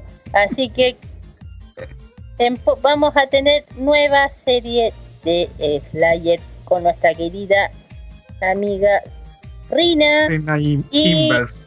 Rina Imber y con el querido Gaudi, el tontito de Gaudi. Y el ¿qué opinen? Otro más que vuelve, chiquillos. Como yo digo, yo creo que eh, las series antaño no nos quieren dejar en paz. Ya volvió Sakurita, ahora Slayer. Igual me impactó bastante el tema de- del regreso de Slayers. Igual una serie muy, cono- muy conocida por todo, por toda la, por todos los frikis de Japón y, de, de Latinoamérica, de Europa también y de todo el mundo. Y sobre todo más encima, después de 18 años, van a lanzar una nueva novela. Qué mejor. Claro, yo creo que, de hecho, esto se subió al Facebook y todo el mundo, ¡Sí! al rato todo el mundo, ¡Sí! Así que, Mm. Slayer vuelve. Yo estoy, y es como yo también fue como, ¡Sí! ¡Vuelve Rina! Era encanta, Así que además que feliz. Mm, ya. Y ahora sí que le paso el micrófono para que anuncien el próxima noticia, Pedro. Bueno, no es noticia de cómic, ni de anime, ni nada, pero si quieren ir a un evento, les hago la invitación porque mañana domingo se va a realizar el primer torneo de Pokémon Go en nuestro país. Ah, La actividad lo está organizando una empresa de desodorante, sí, una marca de desodorante, y Eh, Pockets Go, y busca medir cara a cara a un Battle Go, ha destacado exponentes del juego para determinar quiénes son los mejores del país. El torneo nacional se va a realizar a partir de las 10 de la mañana en el Parque Bustamante frente al monumento de Manuel Rodríguez y el evento será realizado en simultáneo con entrenadores de Valencia, Barcelona, Ibiza, Córdoba y Panamá. Además de presenciar el Battle Go, los asistentes podrán participar del Raid Day, que es un recorrido masivo por las calles de Santiago en el que los jugadores podrán participar en incursiones para atrapar a los jefes más poderosos de los gimnasios. Vale destacar que el evento contará con la comunidad de jugadores de Pockets Go que buscará resaltar el espíritu social y colaborativo del juego, además de Red Day, el Battle Go y también habrá muchos sorteos y premios para que puedan asistir y sin ningún problema. Así que para los que tengan ganas de jugar un Pokémon Go, pueden ir mañana a partir de las 10 de la mañana en el Parque Bustamante. Ay, ay, ay. Un evento de Pokémon Go. Oye, ¿qué tan 2012 ha pasado? No, pues 2014, pues sí. Más o menos, pero Ah, han- 2015. ha- han actualizado mucho el juego, lo han mejorado mucho, así que mm, Sí. Sí, pues ya agregaron a nuevos, ya agregaron a los nuevos Pokémon. Ojo con el detalle. Claro, Más igual le mandamos, igual le mandamos saludos a los, a los, a la gente con el iPhone 5 porque ya no pueden jugar Pokémon Go. ya oye no le mentí, no le mentí las ilusiones, pues. No, Dale. Eso no se hace. No, eso no se hace. Ya. El próximo, a ver, la próxima, ay, ya. Noticia, voy a hablar de algo de antaño. De algo, Ah, dale. no, no es una noticia, es una, un memorial, más o menos. Eh, voy a hablar de los 10 álbumes más populares de Salo. Sí, acor- recordándoles que ya, ya se cumplieron ya ocho, ya acordándoles que, que hoy se cumplen ocho años, ocho años del, del cierre de la, de la editora. Claro, exactamente, por eso voy a hacer un poquito de mi recordatorio. Dale. El 19 de enero del año 2010, Salo fue declarada en quiebra tras un tiempo con bajas de venta. Hoy recordemos aquellos álbumes que marcaron nuestra infancia. Desde Dragon Ball a Francia 98. Salo tenía un álbum para cada momento. Uh, Sin duda, una de las emociones más grandes cuando niño era abrir un sobre del álbum del momento y sacar una lámina holográfica. Oye, me acuerdo. O Sí. muy difícil de conseguir. Hoy se celebra un aniversario más desde que la quiebra de Salo, la empresa que nos ha dado todos los años álbumes de las series o grupos populares. Hemos decidido, bueno, vamos, decidimos recordar algunos, algunas de las publicaciones más memoria, más memorables. Desde los Caballeros del Zodiaco, hasta Chile en el Mundial de Francia. Habían álbumes de Salo para todas las personas de los más diversos gustos. Por eso, mientras que la empresa se, se quedaba con nuestros dinero de la colación, es verdad, nosotros éramos felices con aquellas láminas que en caso de ser repetidas luego se cambiaba, se cambiaba por los compañeros de colegio. La compañía comenzó en el año 1962, año que se lanzó el primer álbum, el Caramelo Campeonato Mundial del Fútbol del 62. Con el pesar de los años, la empresa comenzó a tirar más publicaciones por año. Películas, grupos musicales, TLC, deportes y todo tipo parte de un álbum de Salo. Aquí vamos a empezar. Ah, va- eh, 1989, álbum de Zurita. Azuritas. Claro. Segundo álbum, yo lo tuve, de estar por ahí aún. Los Caballeros del Zodiaco 2, del año 1996. Mm, Aquí todos gritan 1, 2, 3, Sailor Moon, el tercer lugar. Bien. Sailor Moon, del año 1997, que yo lo tengo, claro que sí. También Carlos. Después viene el álbum, el primer álbum de Dragon Ball, del año 1997. Dragon Ball, no Z, el primero, Dragon Ball. primero, obvio. Claro, y después viene Dragon Ball Z2. Ahí ya empezaron ya con Z, que es el año 1998. Luego dice Chile en Francia 98 con la fuerza de todos, del 98, obvio. Eh, ¿Quién no tuvo este? El, el- el álbum de los Backstreet Boys del 98. Ah, no, no me agregué al saco eso, po. no no, no, nunca he ocupado, o sea, nunca he comprado eso de Backstreet Boys, po. Nada que Bueno, no. y después viene el mini álbum de Pokémon, cuando empezó ya la, ya, cuando empezó la locura de Pokémon en el año 2000. Ese compré. Yo también. Después el álbum de la WF del año 2001. Axel Bahía. Eh, Axel Bahía del año 2003 con el con el fan con lo eh, ¿cómo se llama la canción? Eh, Chuchuca. Chuchuca. Cocuchuca, claro. Bu- eh, bueno, esos serían los álbumes como más recordables. ¿Cuál es, cuál es, cuál sería recordar, cuál, cuáles, cuáles recuerdas tú? ¿Cuál es el que tú recuerdas? Haber Uh, visto Gustavo. Oy, oy, oy. Buena pregunta. ¿Qué puedo ¿Qué es lo comenten? ¿Qué es lo que se les trae en la mente? ¿Qué álbum tuvieron? ¿Con cu- cuáles pelearon tanto por tenerla? ¿Quién, ¿Quién es el que estaba siempre en el salo haciendo fila? No, es que, es que te digo una cosa, yo, yo vivía, bueno, yo vivía muchos años en La Serena y, y no, no era buen seguidor de los álbumes Salo porque yo no compraba. Lo un- el único que compraba mucho los álbumes Salo era mi hermano, porque compraban por los álbumes de, la- de las series que estaban de moda, los Caballeros del Zodiaco Claro. y los de Dragon Ball y Dragon Ball Z.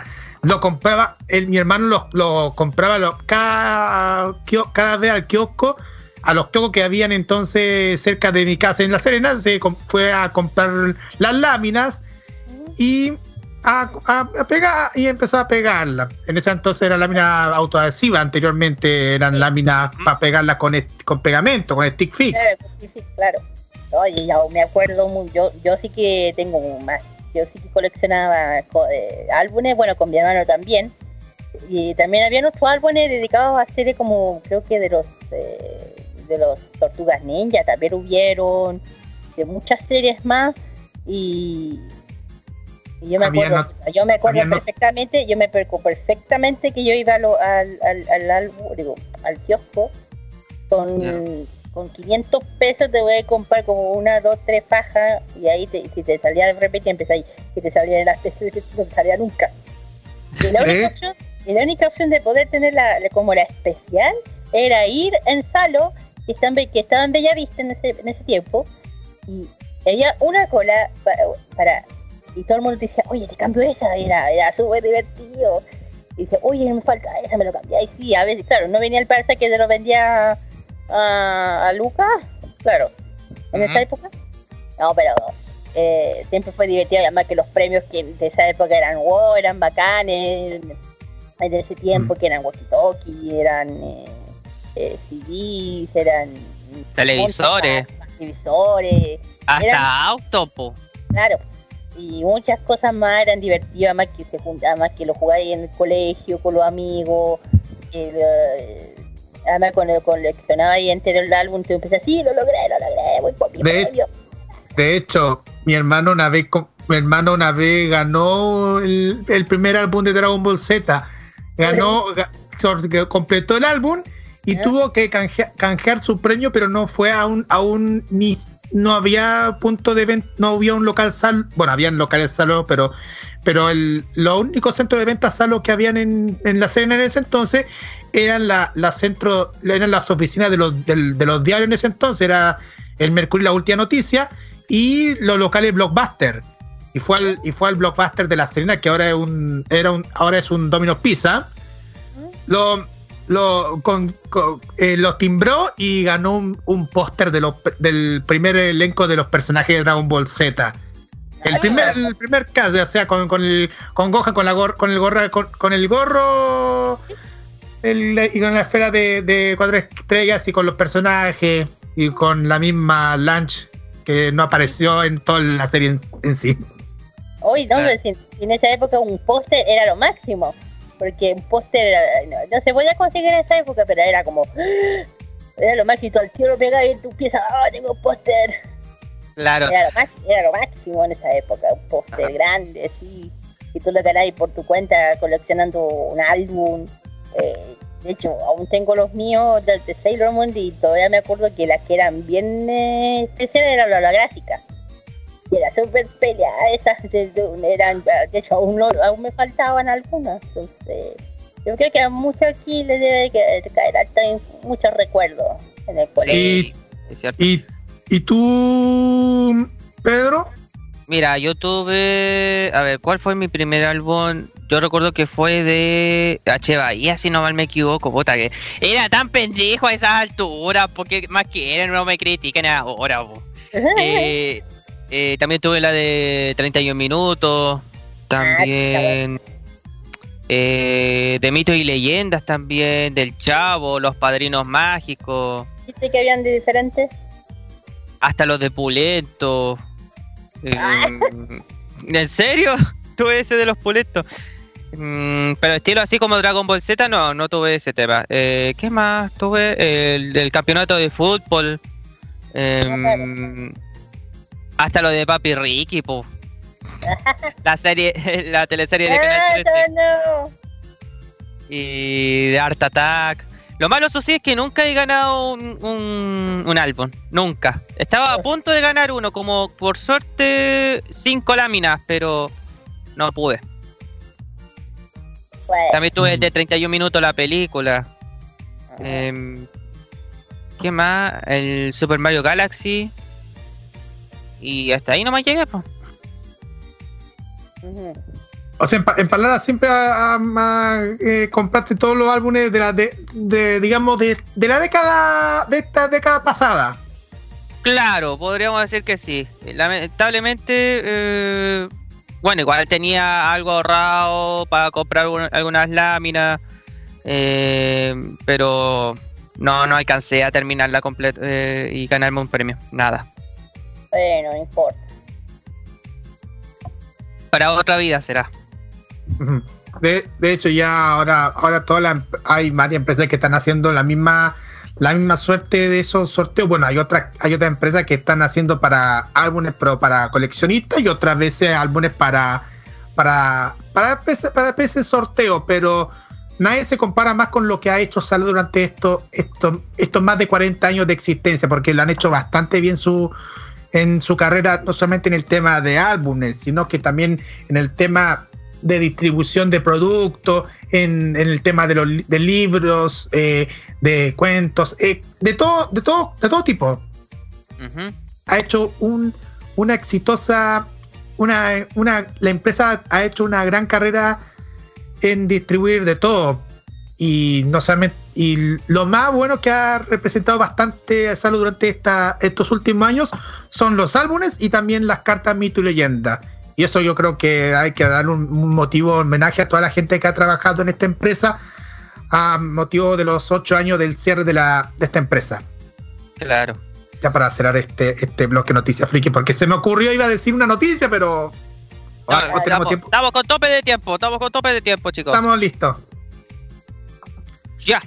Vamos con Exacto. música, Carlos. Kira. Bueno, exacto. Estamos con tope de tiempo porque igual tenemos mucho que hablar, así que un homenaje especial a, a esta gran empresa que es Salo.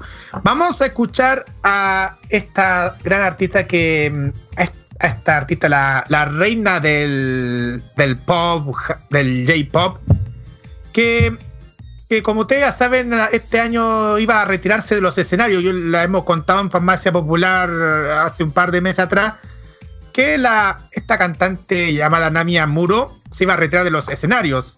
Y vamos a tocar un tema que, que estuvo en el segundo lugar de la lista de Oricon eh, durante esta semana, que ella nos interpreta este tema que se llama Finally. Estás en Farmacia Popular por modoradio.cl y a la vuelta tenemos el bloque del Asia Top Chart dedicado esta, esta oportunidad al J-Pop. Vamos y volvemos.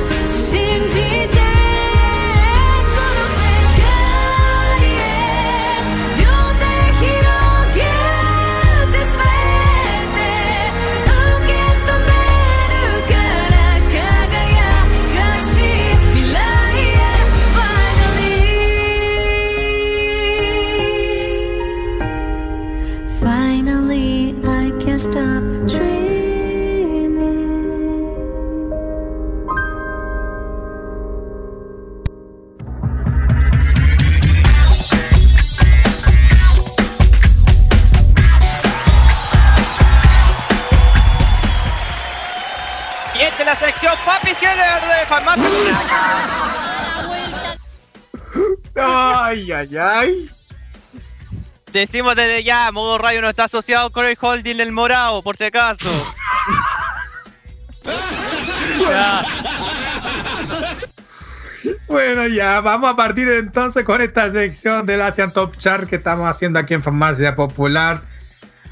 Esta oportunidad vamos a meternos con el mundo del K-pop, del K-pop, esa es la semana pasada. Del. Ya, volando. El J-pop, la música del pop japonés, la que está sonando en Japón. Esta es, esta es la lista de la lista que ha sonado la semana, la segunda semana en la lista de Oricon eh, este año 2018. Vamos a partir por, lo- por el top 10 de, de los primeros los primeros temas del top 10 de esta lista. En el décimo lugar eh, eh, sube a la sube desde la décimo tercera posición BTS con el tema con el tema Mix Drop DNA Crystal Snow. En el noveno lugar suben de suben del- desde el puesto 15 NGT48 con el tema Sekai Wadoko Made Aosora Na- Nano Nanoka. Ahí sí. Sekai Wadoko Made Aosora Nanoka. En el octavo lugar bajan a una posición MBD48 con este tema que se llama What of the People. En el 7 bajan, al, a la bajan a, cuatro posiciones Saint Akuru Snow con el tema Awaken the Power. Eh, estos temas sí que son temones. Que tal como tal como dice en el, en el sexto. En el sexto lugar. Que bajan a, a dos posiciones.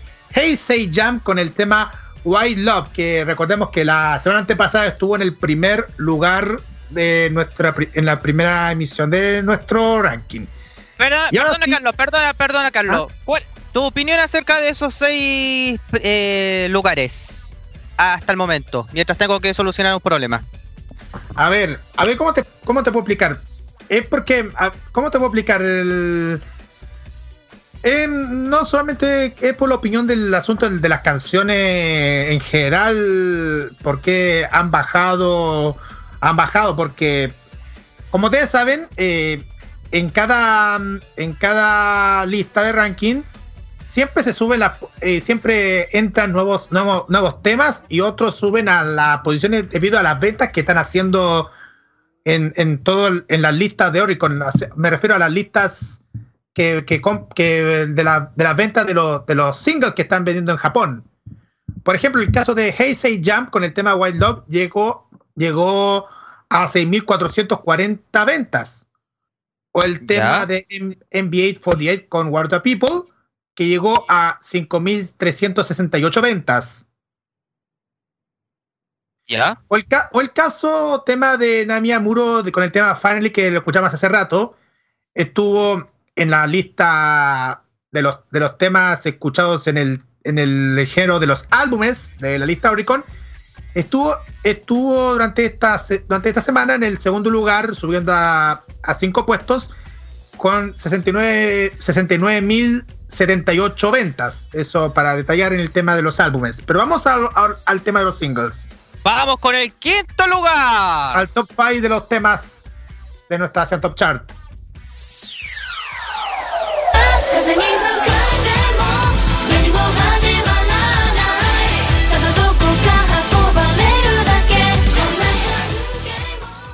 En el quinto lugar suben a 10 posiciones Keya Kisaka 46 con el tema Kaseni Fukaretemo que lleva 7700 ventas.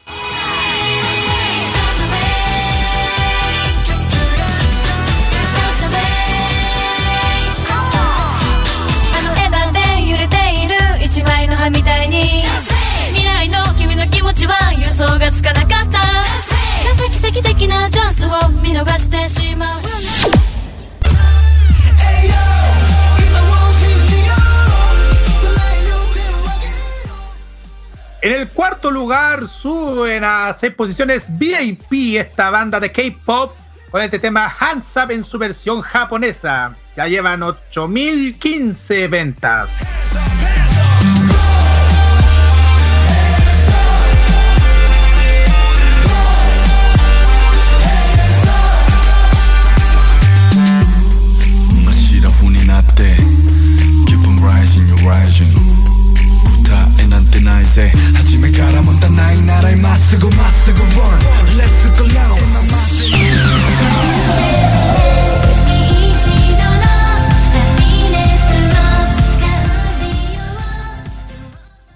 En el tercer lugar entra al ranking Saila con este tema que se llama 300 Nen Nichido No Happiness que ya lleva 11.915 ventas.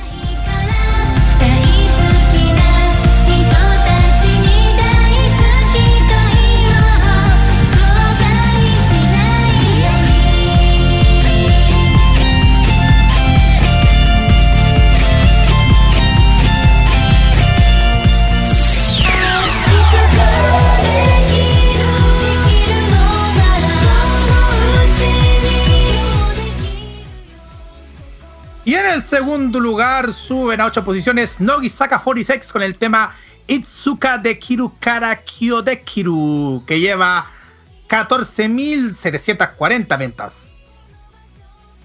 Y vamos con el primer lugar, pero antes sigamos escuchando uno un poquito más. Vale.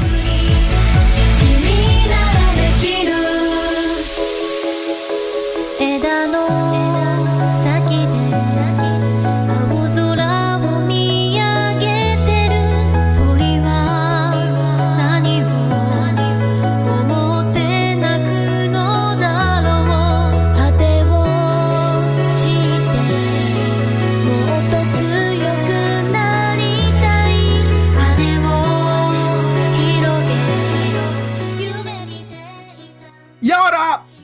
ahora viene lo que todos están esperando, el primer lugar de esta lista, de este Asian Top Chart. En el primer lugar, nuevamente está esta agrupación, Nogi Saka 46, con este otro tema que ya se lanzó el año pasado, con est- este tema que se llama Nigemisu, que ya lleva 15.870 ventas. Nogi Saka 46 con Nigemisu es el que vamos a escuchar ahora en, ese, en este Asian Top Chart en los imbatibles de motoradio.cl. No, no, no, no, no, los imbatibles no. En los imbatibles en Farmacia Popular. Farmacia Popular. Parece que- venga, ya, ya, vamos al tiro. En Farmacia Popular. por favor, vamos, Dios mío. Vamos y volvemos. Vamos, ya viene.「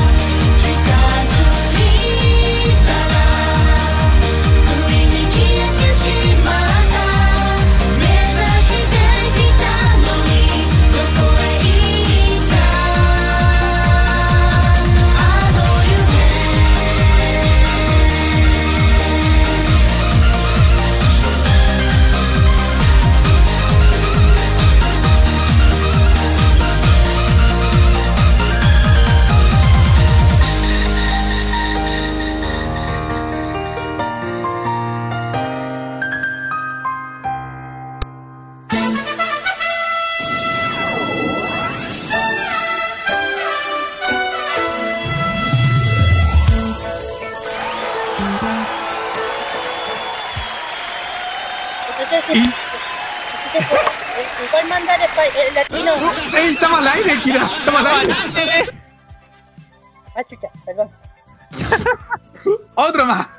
Otro más. Ya, Oh, otra vez. ya estamos al aire. Sí, estamos al aire. Sí, pues estamos para más de volver por modo radio.cl. Estamos ya en la, en la parte final del programa y la música que estamos tocando. Este es el momento de los, de los retos. Tú en este momento para recordar los dibujos animados que hemos visto en nuestra infancia, en, esos momentos que hemos visto animación animación occidental, por así decirlo. Digo occidental porque porque mm, porque así de series extranjeras, así digamos estadounidenses, europeas, ponte tú eso, eh, a diferencia del oriental. Espérate que está volando. Está volando en este momento. Vale, vale. Vamos a hablar, en este momento vamos a hablar de... No. Preparen sus carnes, preparen sus carnes, chiquillos. Pero, ¿Es necesario ahora? Recuerda que todavía no llega. Es necesario, lamentablemente, Pedrito, Sí, lamentablemente. lamentablemente es necesario decirlo. Así que prepárense que viene el... Vamos a hablar de los halcones galácticos. Ah, no, no, no, ese no. Silver White, en inglés. Silverhawks. Claro. Es una serie animada creada por Arthur Rankin y Jules Bass. Distribuido por Lorimar y Telepictures en el año 1986. Con un total de 65 episodios, la animación fue realizada por los estudios japoneses Pacific Animation Corporation. Eh, fue sucesor de los Thundercats. Al igual que este, se, eh, se publicó una serie de cómics de los halcones galácticos publicado en Star Comics sello editorial de Marvel Comics. Ojo. Actualmente los derechos de la serie pertenecen a Warner Brothers. Al, al comprar el canal de televisión Lorimar en el año 1986. 89.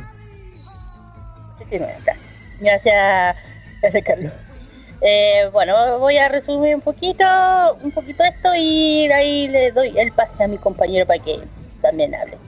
Eh, vamos a hablar un poquito. Eh, Rankin va siguiendo, siguiendo el éxito de los Thundercats, pero otra serie acerca del equipo de los héroes de, de los siglos, El No, siglo yo- 39.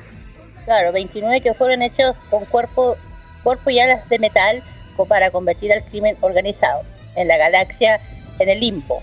O sea, son eh, cibor, ¿cómo se le puede decir? Cibor galaxia, humanos eh, cibernéticos, más o menos. Exacto.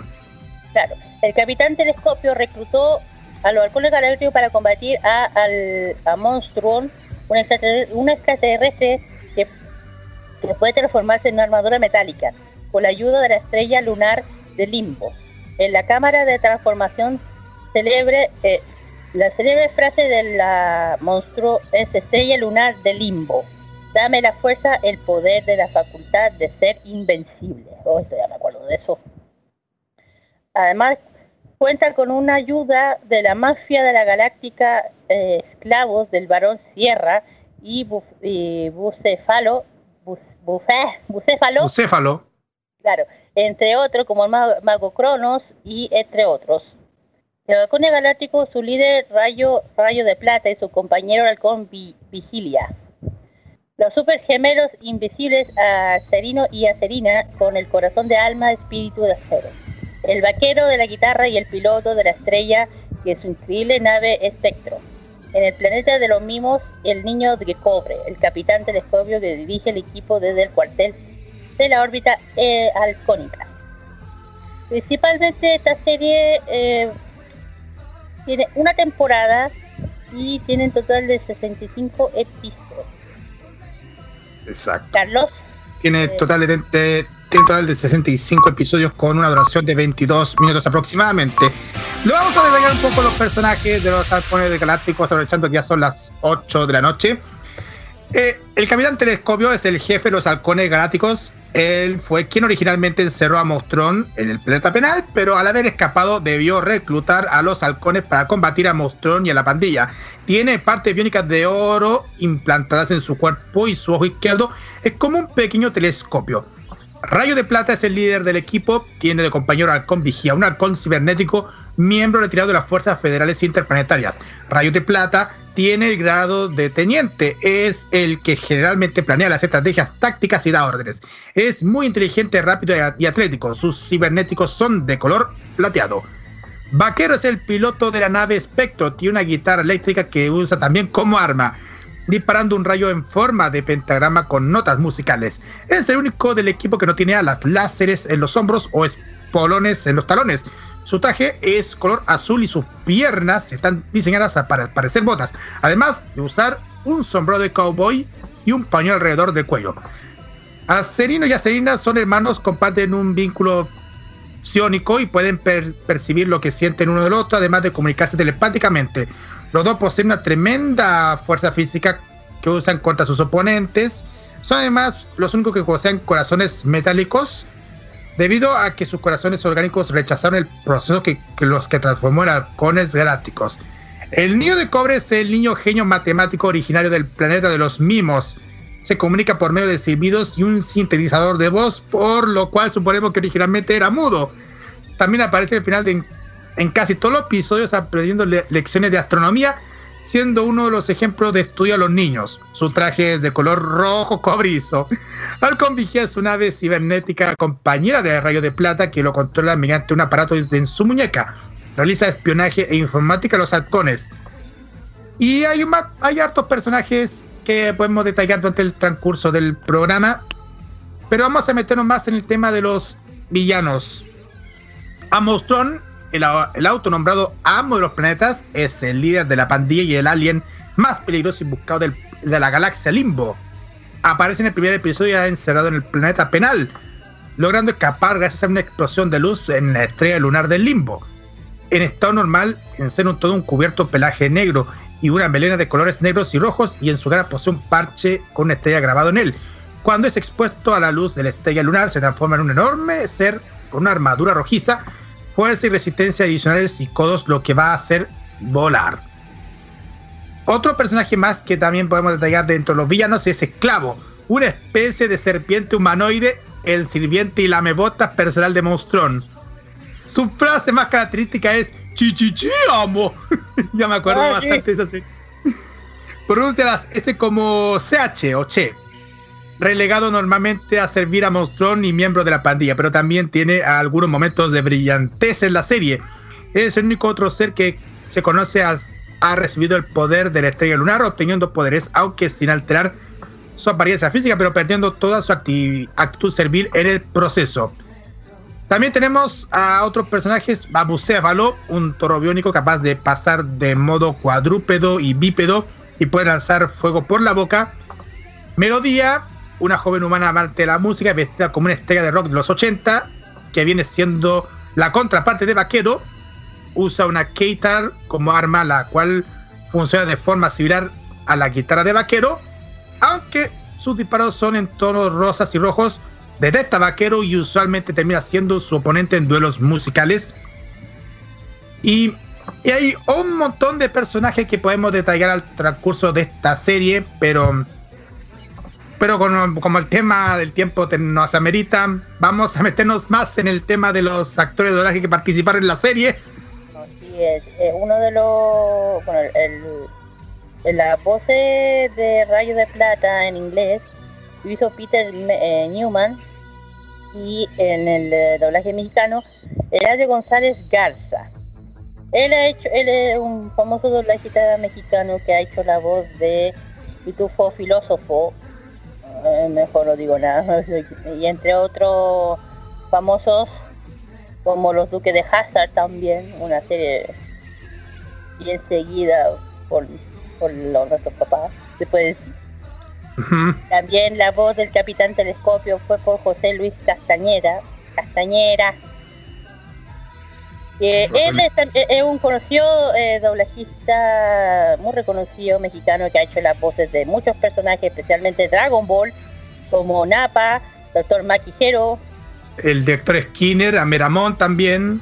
Claro, también, también ha hecho la voz de Akagi de Slam Dunk y de eh, también en Los Simpsons el profesor Skinner.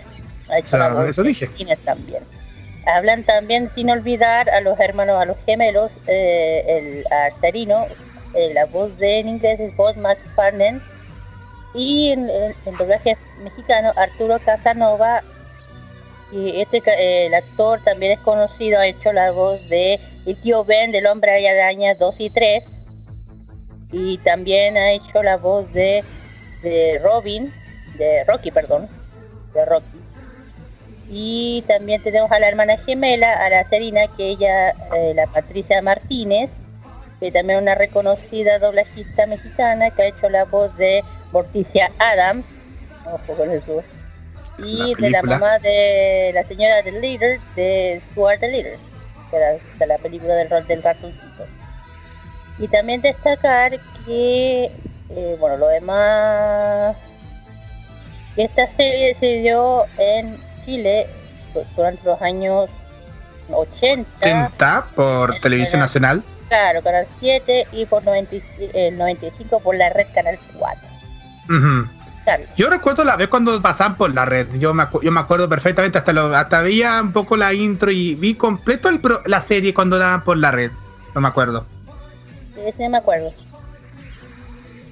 Pero, pero voy a detallar un pequeño detalle acerca de esta serie de los halcones galácticos, porque por un dato puedo detallar de las figuras de acción, la- las figuritas. Ujú. Las figuras de acción fueron producidas por Kenner y se lanzaron en 1987. Cada personaje incluía un halcón como compañero y un aditamiento espe- especial. La segunda línea de figuras de acción es más difícil de conseguir que la primera con rayo de plata con ultrasonidos. Monstron y el niño de cobre con, niño, con disco láser, perdón. Y su motonave no se produjeron aunque se mostraron en un catálogo de Kenner en el año 88. No se produjo la fortaleza halconia debido al alto precio de producción que hubiese implicado. Acá en Chile lo trajo la juguetera, la, la juguetera Rochet, que en ese entonces era una distribuidora antes de que se convirtiera en una tienda de juguetes. Eh, Eh, ah, dale, dale. No, dale tú. No, que aquí estaba leyendo un poco el, el- el video. eh, por ejemplo, eh, aquí dice formato VHS, un video cassette. Ah, eh, ah te refieres del, del- de eso del halcón galáctico. Claro, cuando, claro que si uno empezaba, si uno se acuerda, para poder comprar la serie completa la compraba en VHS en un solo cassette. Ah, Mira. sí. Y era complicadísimo conseguirlo, ya que Mm. solamente tuvieron una sola temporada, entonces, eh, nada, yo me acuerdo mucho. Eh, Pedro, ¿qué opinas de, de esto, de esta serie Los Halcones Galácticos? Yo sé que no es de tu época, pero ¿qué opinas acerca de esta es- de esto? Mira, eh, como te digo, no tuve como la oportunidad de verlo, ya que fue lanzado en el año 86, con suerte fue hecho en el 90, o sea, fue emitido en el año 93, 94.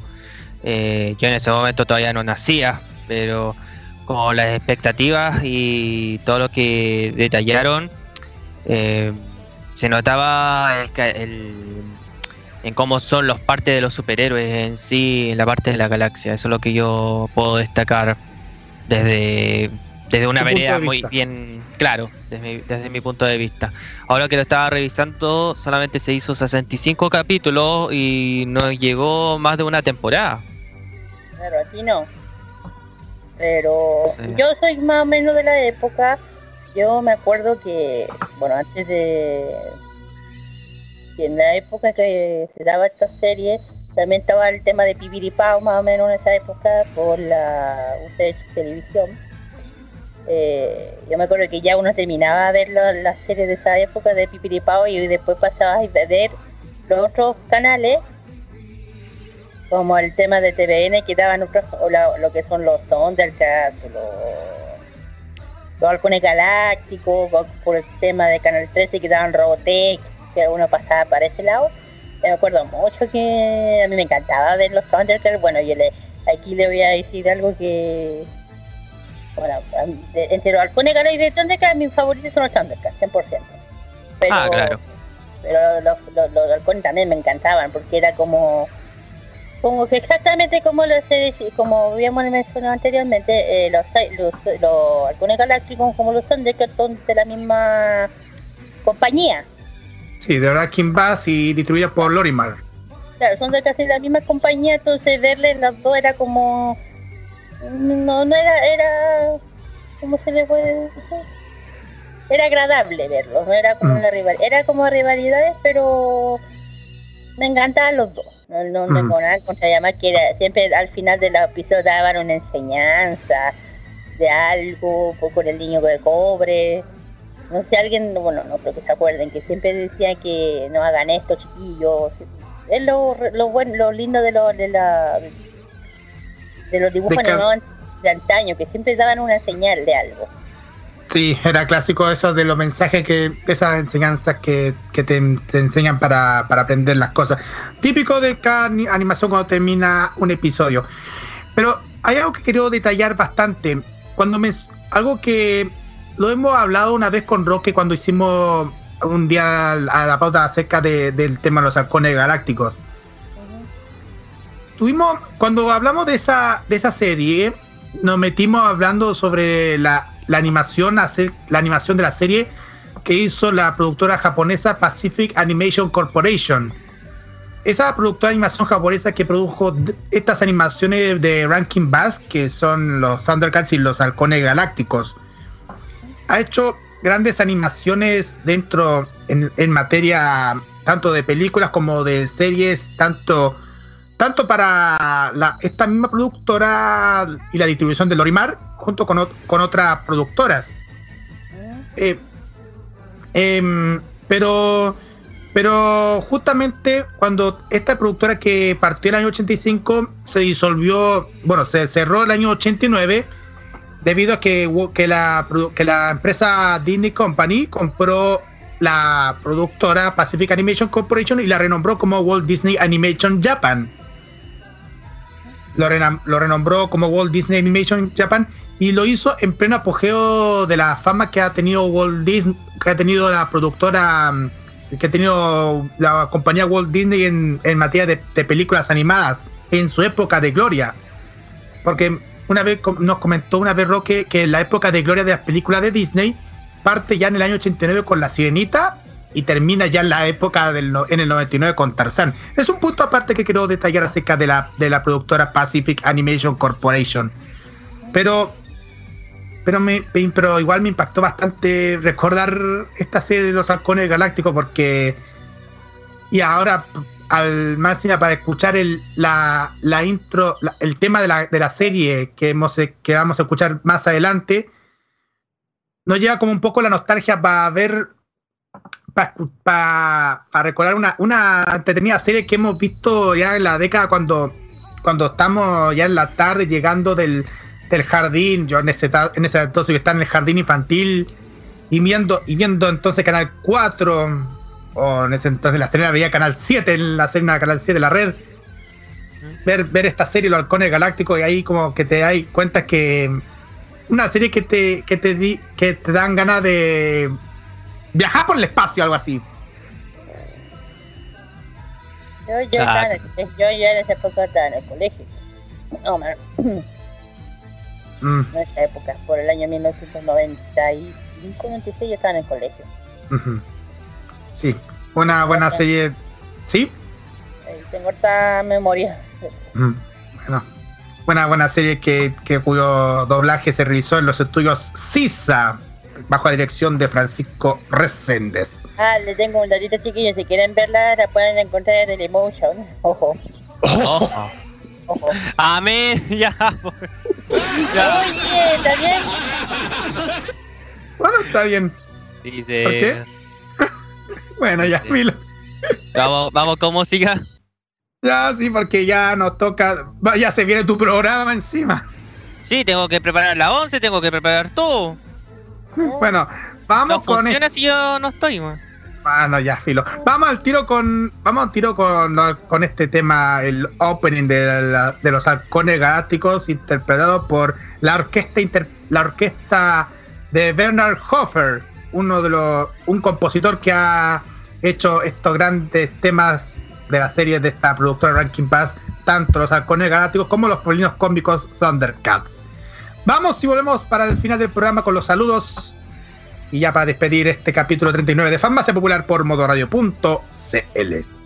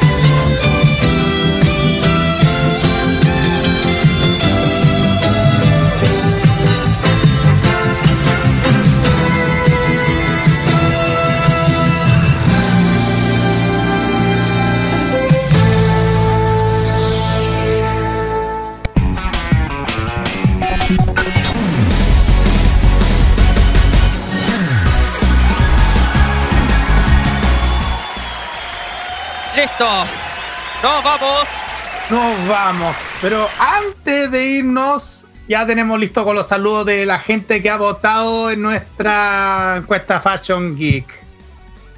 La boda friki con Kira. Ay, espérenme, espérenme, que... Bueno, yo voy a aprovechar, voy a aprovechar a hacerlo por mientras. No, yo no voy a lo tranquilo, que estoy haciendo algo. Ah, voy a hacer- Y ahora sí, ahora sí, ahora sí, ahora sí, chiquilla, perdónenme que estaba... um, Es que estamos impresionados. Mira, hay que transparentar estas cosas. Estamos impresionados porque eh, ayer se lanzó con todo lo del Festival de Viña Ah, y que hayan, a- hayan dicho de que van a estar ya pero en, en la Quinta Vergara fue impresionante. Y tanto así que hasta este momento se agotaron galerías, se agotó platea, se agotó, queda el más barato hasta el momento es platea premium. Oh, ya. Ya, Mm. ok. Ya, aquí lo, lo para los que votaron en, la encuesta de la Luito versus Ochare. Un saludo grande, grande, grande a Leonardo Andrés Ollarse, a Alberto Trancho Dorta, un besito grande, grande, grande, que lo quiero muchísimo. A Ska Dragon, que yo sé quién es. Jorge Rubio Soto, Belén Daniela Baliz, Balizan. Eh, eh, Carlos, aquí también ayúdame. Tenemos también a Andrés Duzulín Casagrande, Sebastián Andrés Jiménez Jiménez, Karim Maca también, saludos especiales, Leonardo Andrés Ollarse Aravena. ¿Se puede decir en la persona que también votó, jefecito?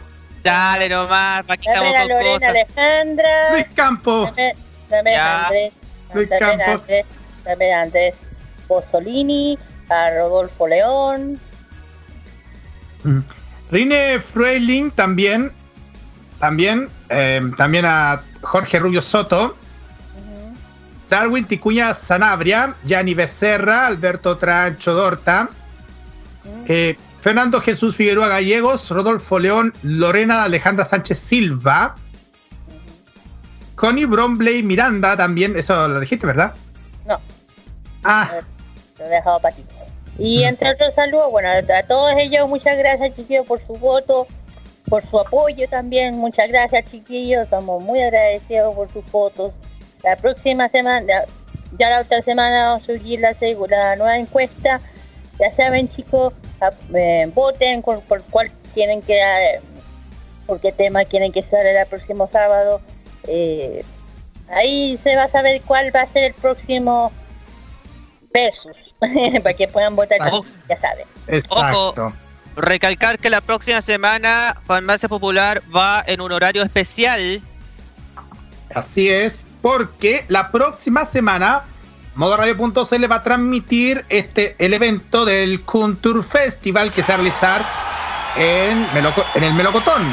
Eso Sí, queda eso- en, en la estación de 13 Melocotón en Cajón de Maipo. Exacto. Ajá. Vamos a estar con, con Kira allí transmitiendo ah, allá. ¿Con Kira? Bueno, Sí, Kira tiene que hacerlo. está bien, lo otro, quiero mandar un saludo antes que se me vaya la flapa. Un saludo grande, grande, grande a, a los chiquillos de Takutamache, a los de, a, a los de Pimpinacu también, a la Dice Chan, que casi no la puedo dejar de lado tampoco. Ah. Ah, también a varios amigos míos, a la Sagi, al Paul, a Rodri, a mucha gente que quiero mucho, un saludo muy grande. Ah, Eh, también a mis amigos Eh, también. gracias por siempre apoyarnos aquí y en, siempre en todos lados. Un, saludo enorme, enorme, enorme, enorme. Besitos, muchos besos. Y ahora doy el pase a mi compañero. Bueno, después- gracias, Y gracias. después voy a anunciar unas cositas que se vienen mañana, pero después que mi compañero hable. Bueno, voy a mandar un saludo especial a varias personas que quiero detallar. Bueno, a mis amigos que han estuvo durante el fin de semana pasado, al Cristian, al Martín, a la Daniela, a Marisol. Bueno, no, estuvo Blue Vargas, pero también le mando un saludo especial a ella. Rodrigo Rojas, a César Patricio Gajardo, a Tomás Rojas, Ignacio Montenegro. Y a varias personas, a Miso Sweetness, también a, a varios amigos que yo los conozco bastante, a mi familia, a mis amigos que están apoyando bastante, mucho a, a mí, también en este, en este programa Farmacia Popular. Y esperamos que hayan disfrutado este, este programa. Dos horas aproximadas de, de diversión friki. Vamos para las dos horas y media. No, sí, es que nos pasamos Eh. de largo con, las con los temas. Ya vamos a... Ya, Bueno, tranquila para cerrar voy a, antes de todo, mañana chiquillos les tengo un tatito para un evento muy, muy, muy bueno. que se- Adelante. Que viene mañana. Se, se trata de la generación VHS, eh, generación VHS Fest. Transmisión en vivo, artistas invitados, premios, están y entre muchas cosas. Entrada completamente liberada a partir de las 11 de la mañana hasta las 22 horas. eh, esto va a ser en la Factoría Italia, Avenida Italia 810, cerca del metro Parque Bustamante, porque es muy, es muy cerquita. Es un galpón enorme, yo tengo entendido. Así que chiquillos, los que son fanáticos del mundo friki, vayan, pues pásenlo bien, eh, es completamente gratis la entrada, van a estar los chiquillos del, del- del- vamos a ver al, al tío Shazam, y a, y a todos los chiquillos de la generación VH. Y también los invitados de lujo que traen. Así que no se olviden de ir, pásenlo bien, tomen tantas fotos con los cosplayers también y ñoñen mucho. Ya están chiquillos. La próxima- ya la otra semana se, se suben las encuestas y voten. Y Pedro, ¿qué vas a mostrarnos esta más adelante, los imbatibles? Más adelante los imbatibles vamos a tener muchas sorpresas, entre ellas... ¿Y qué fue de...? No vamos a revelar este el capítulo porque si no Fernando Urrutia nos va a sacar la contumelia. Pero Oye, pero sí, de verdad que me, me había gustado mucho esa sección, la escuché en la semana pasada. sí, a ver, vamos a tener hoy día... A ver, déjame revisar la pauta porque entre, entre programa y programa Parece que sí tenemos, parece que tienen un nuevo con respeto. Vamos a tener el nuevo con respeto, vamos a tener el Naughty Freak, vamos a tener el, el, confe- no, el confesionario va el día domingo, la Ujú. bitácora también, la bosta musical, eh, el lento de la semana también con Roque, todo eso y mucho más en un ratito más, a partir de las 9 de la noche, acá los chilena. Imbatibles de Modo Radio. Exacto. Ujú. Y eso. ¿Qué, ¿qué más puedo decir? Ah, Eh, pues, nos vamos. Ya, nos vamos, voy a- voy a-. Prepara la siguiente canción porque ya no tenemos que irnos. Sí, porque me dejaron media hora para tomar once. Sí, ya, ya tienes que poner- ya. Nos vamos y nos vamos a escuchar. Ya Nos vamos para la próxima, con- para la próxima te invito acá, ya sabí dónde. Eh, ya, fe. Ajá, ajá. Vamos. ¿Pero ¿Ah? qué? ¿En oferta? No, Ya, filo. Eh, Vamos a. Ya, filo. Ah, Vamos ya a escuchar. Pedrín, es gratis. No. Ya, pero no me ponga nervioso a esta altura.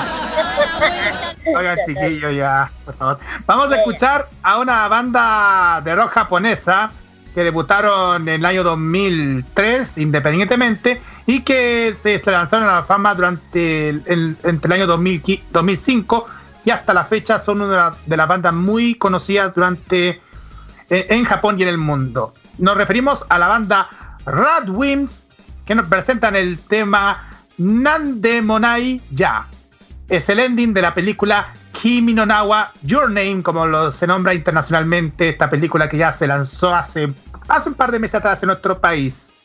Con este tema nos despedimos hasta la próxima semana con el episodio número 40 de Farmacia Popular de modoradio.cl en un radio por confirmar, así que estén atentos. Eh, ¿Ah? Podría ser a las 4 de la tarde, ¿eh?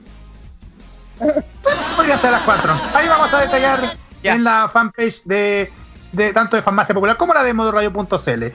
Ya. Ya, apúrele, apúrele que quiero tomar once. Ya, nos vamos sí, con modoradio.cl, ya se ven los compatibles y nos vemos hasta la próxima, se queda todo más. ¡Ah! Chao, chao. ¡Hasta la próxima, chicos! Chao. Chao, の間通り過ぎた風はどこから寂しさを運んできたの？泣いたりしたその後の空はやけに透き通っていたりしたんだ。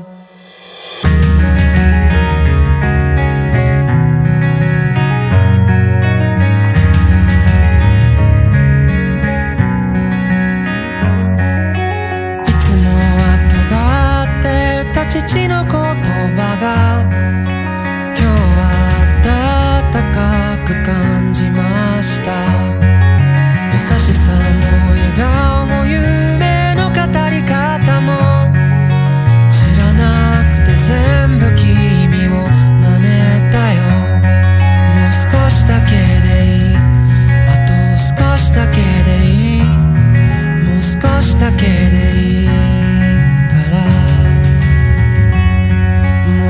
少しだけでいい。あと少しだけ。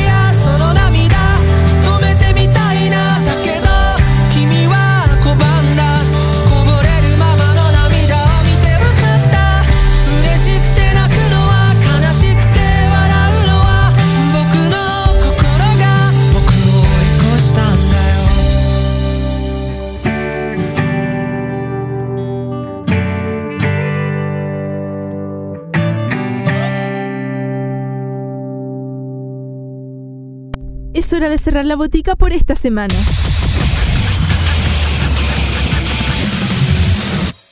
La invitación es para el próximo sábado para que recibas la dosis adecuada de anime, manga y música del otro lado del Pacífico. Deja de atender la farmacia popular en modo radio. Las opiniones emitidas en este programa son de exclusiva responsabilidad de quienes las emiten y no representan necesariamente el pensamiento de modoradio.cl.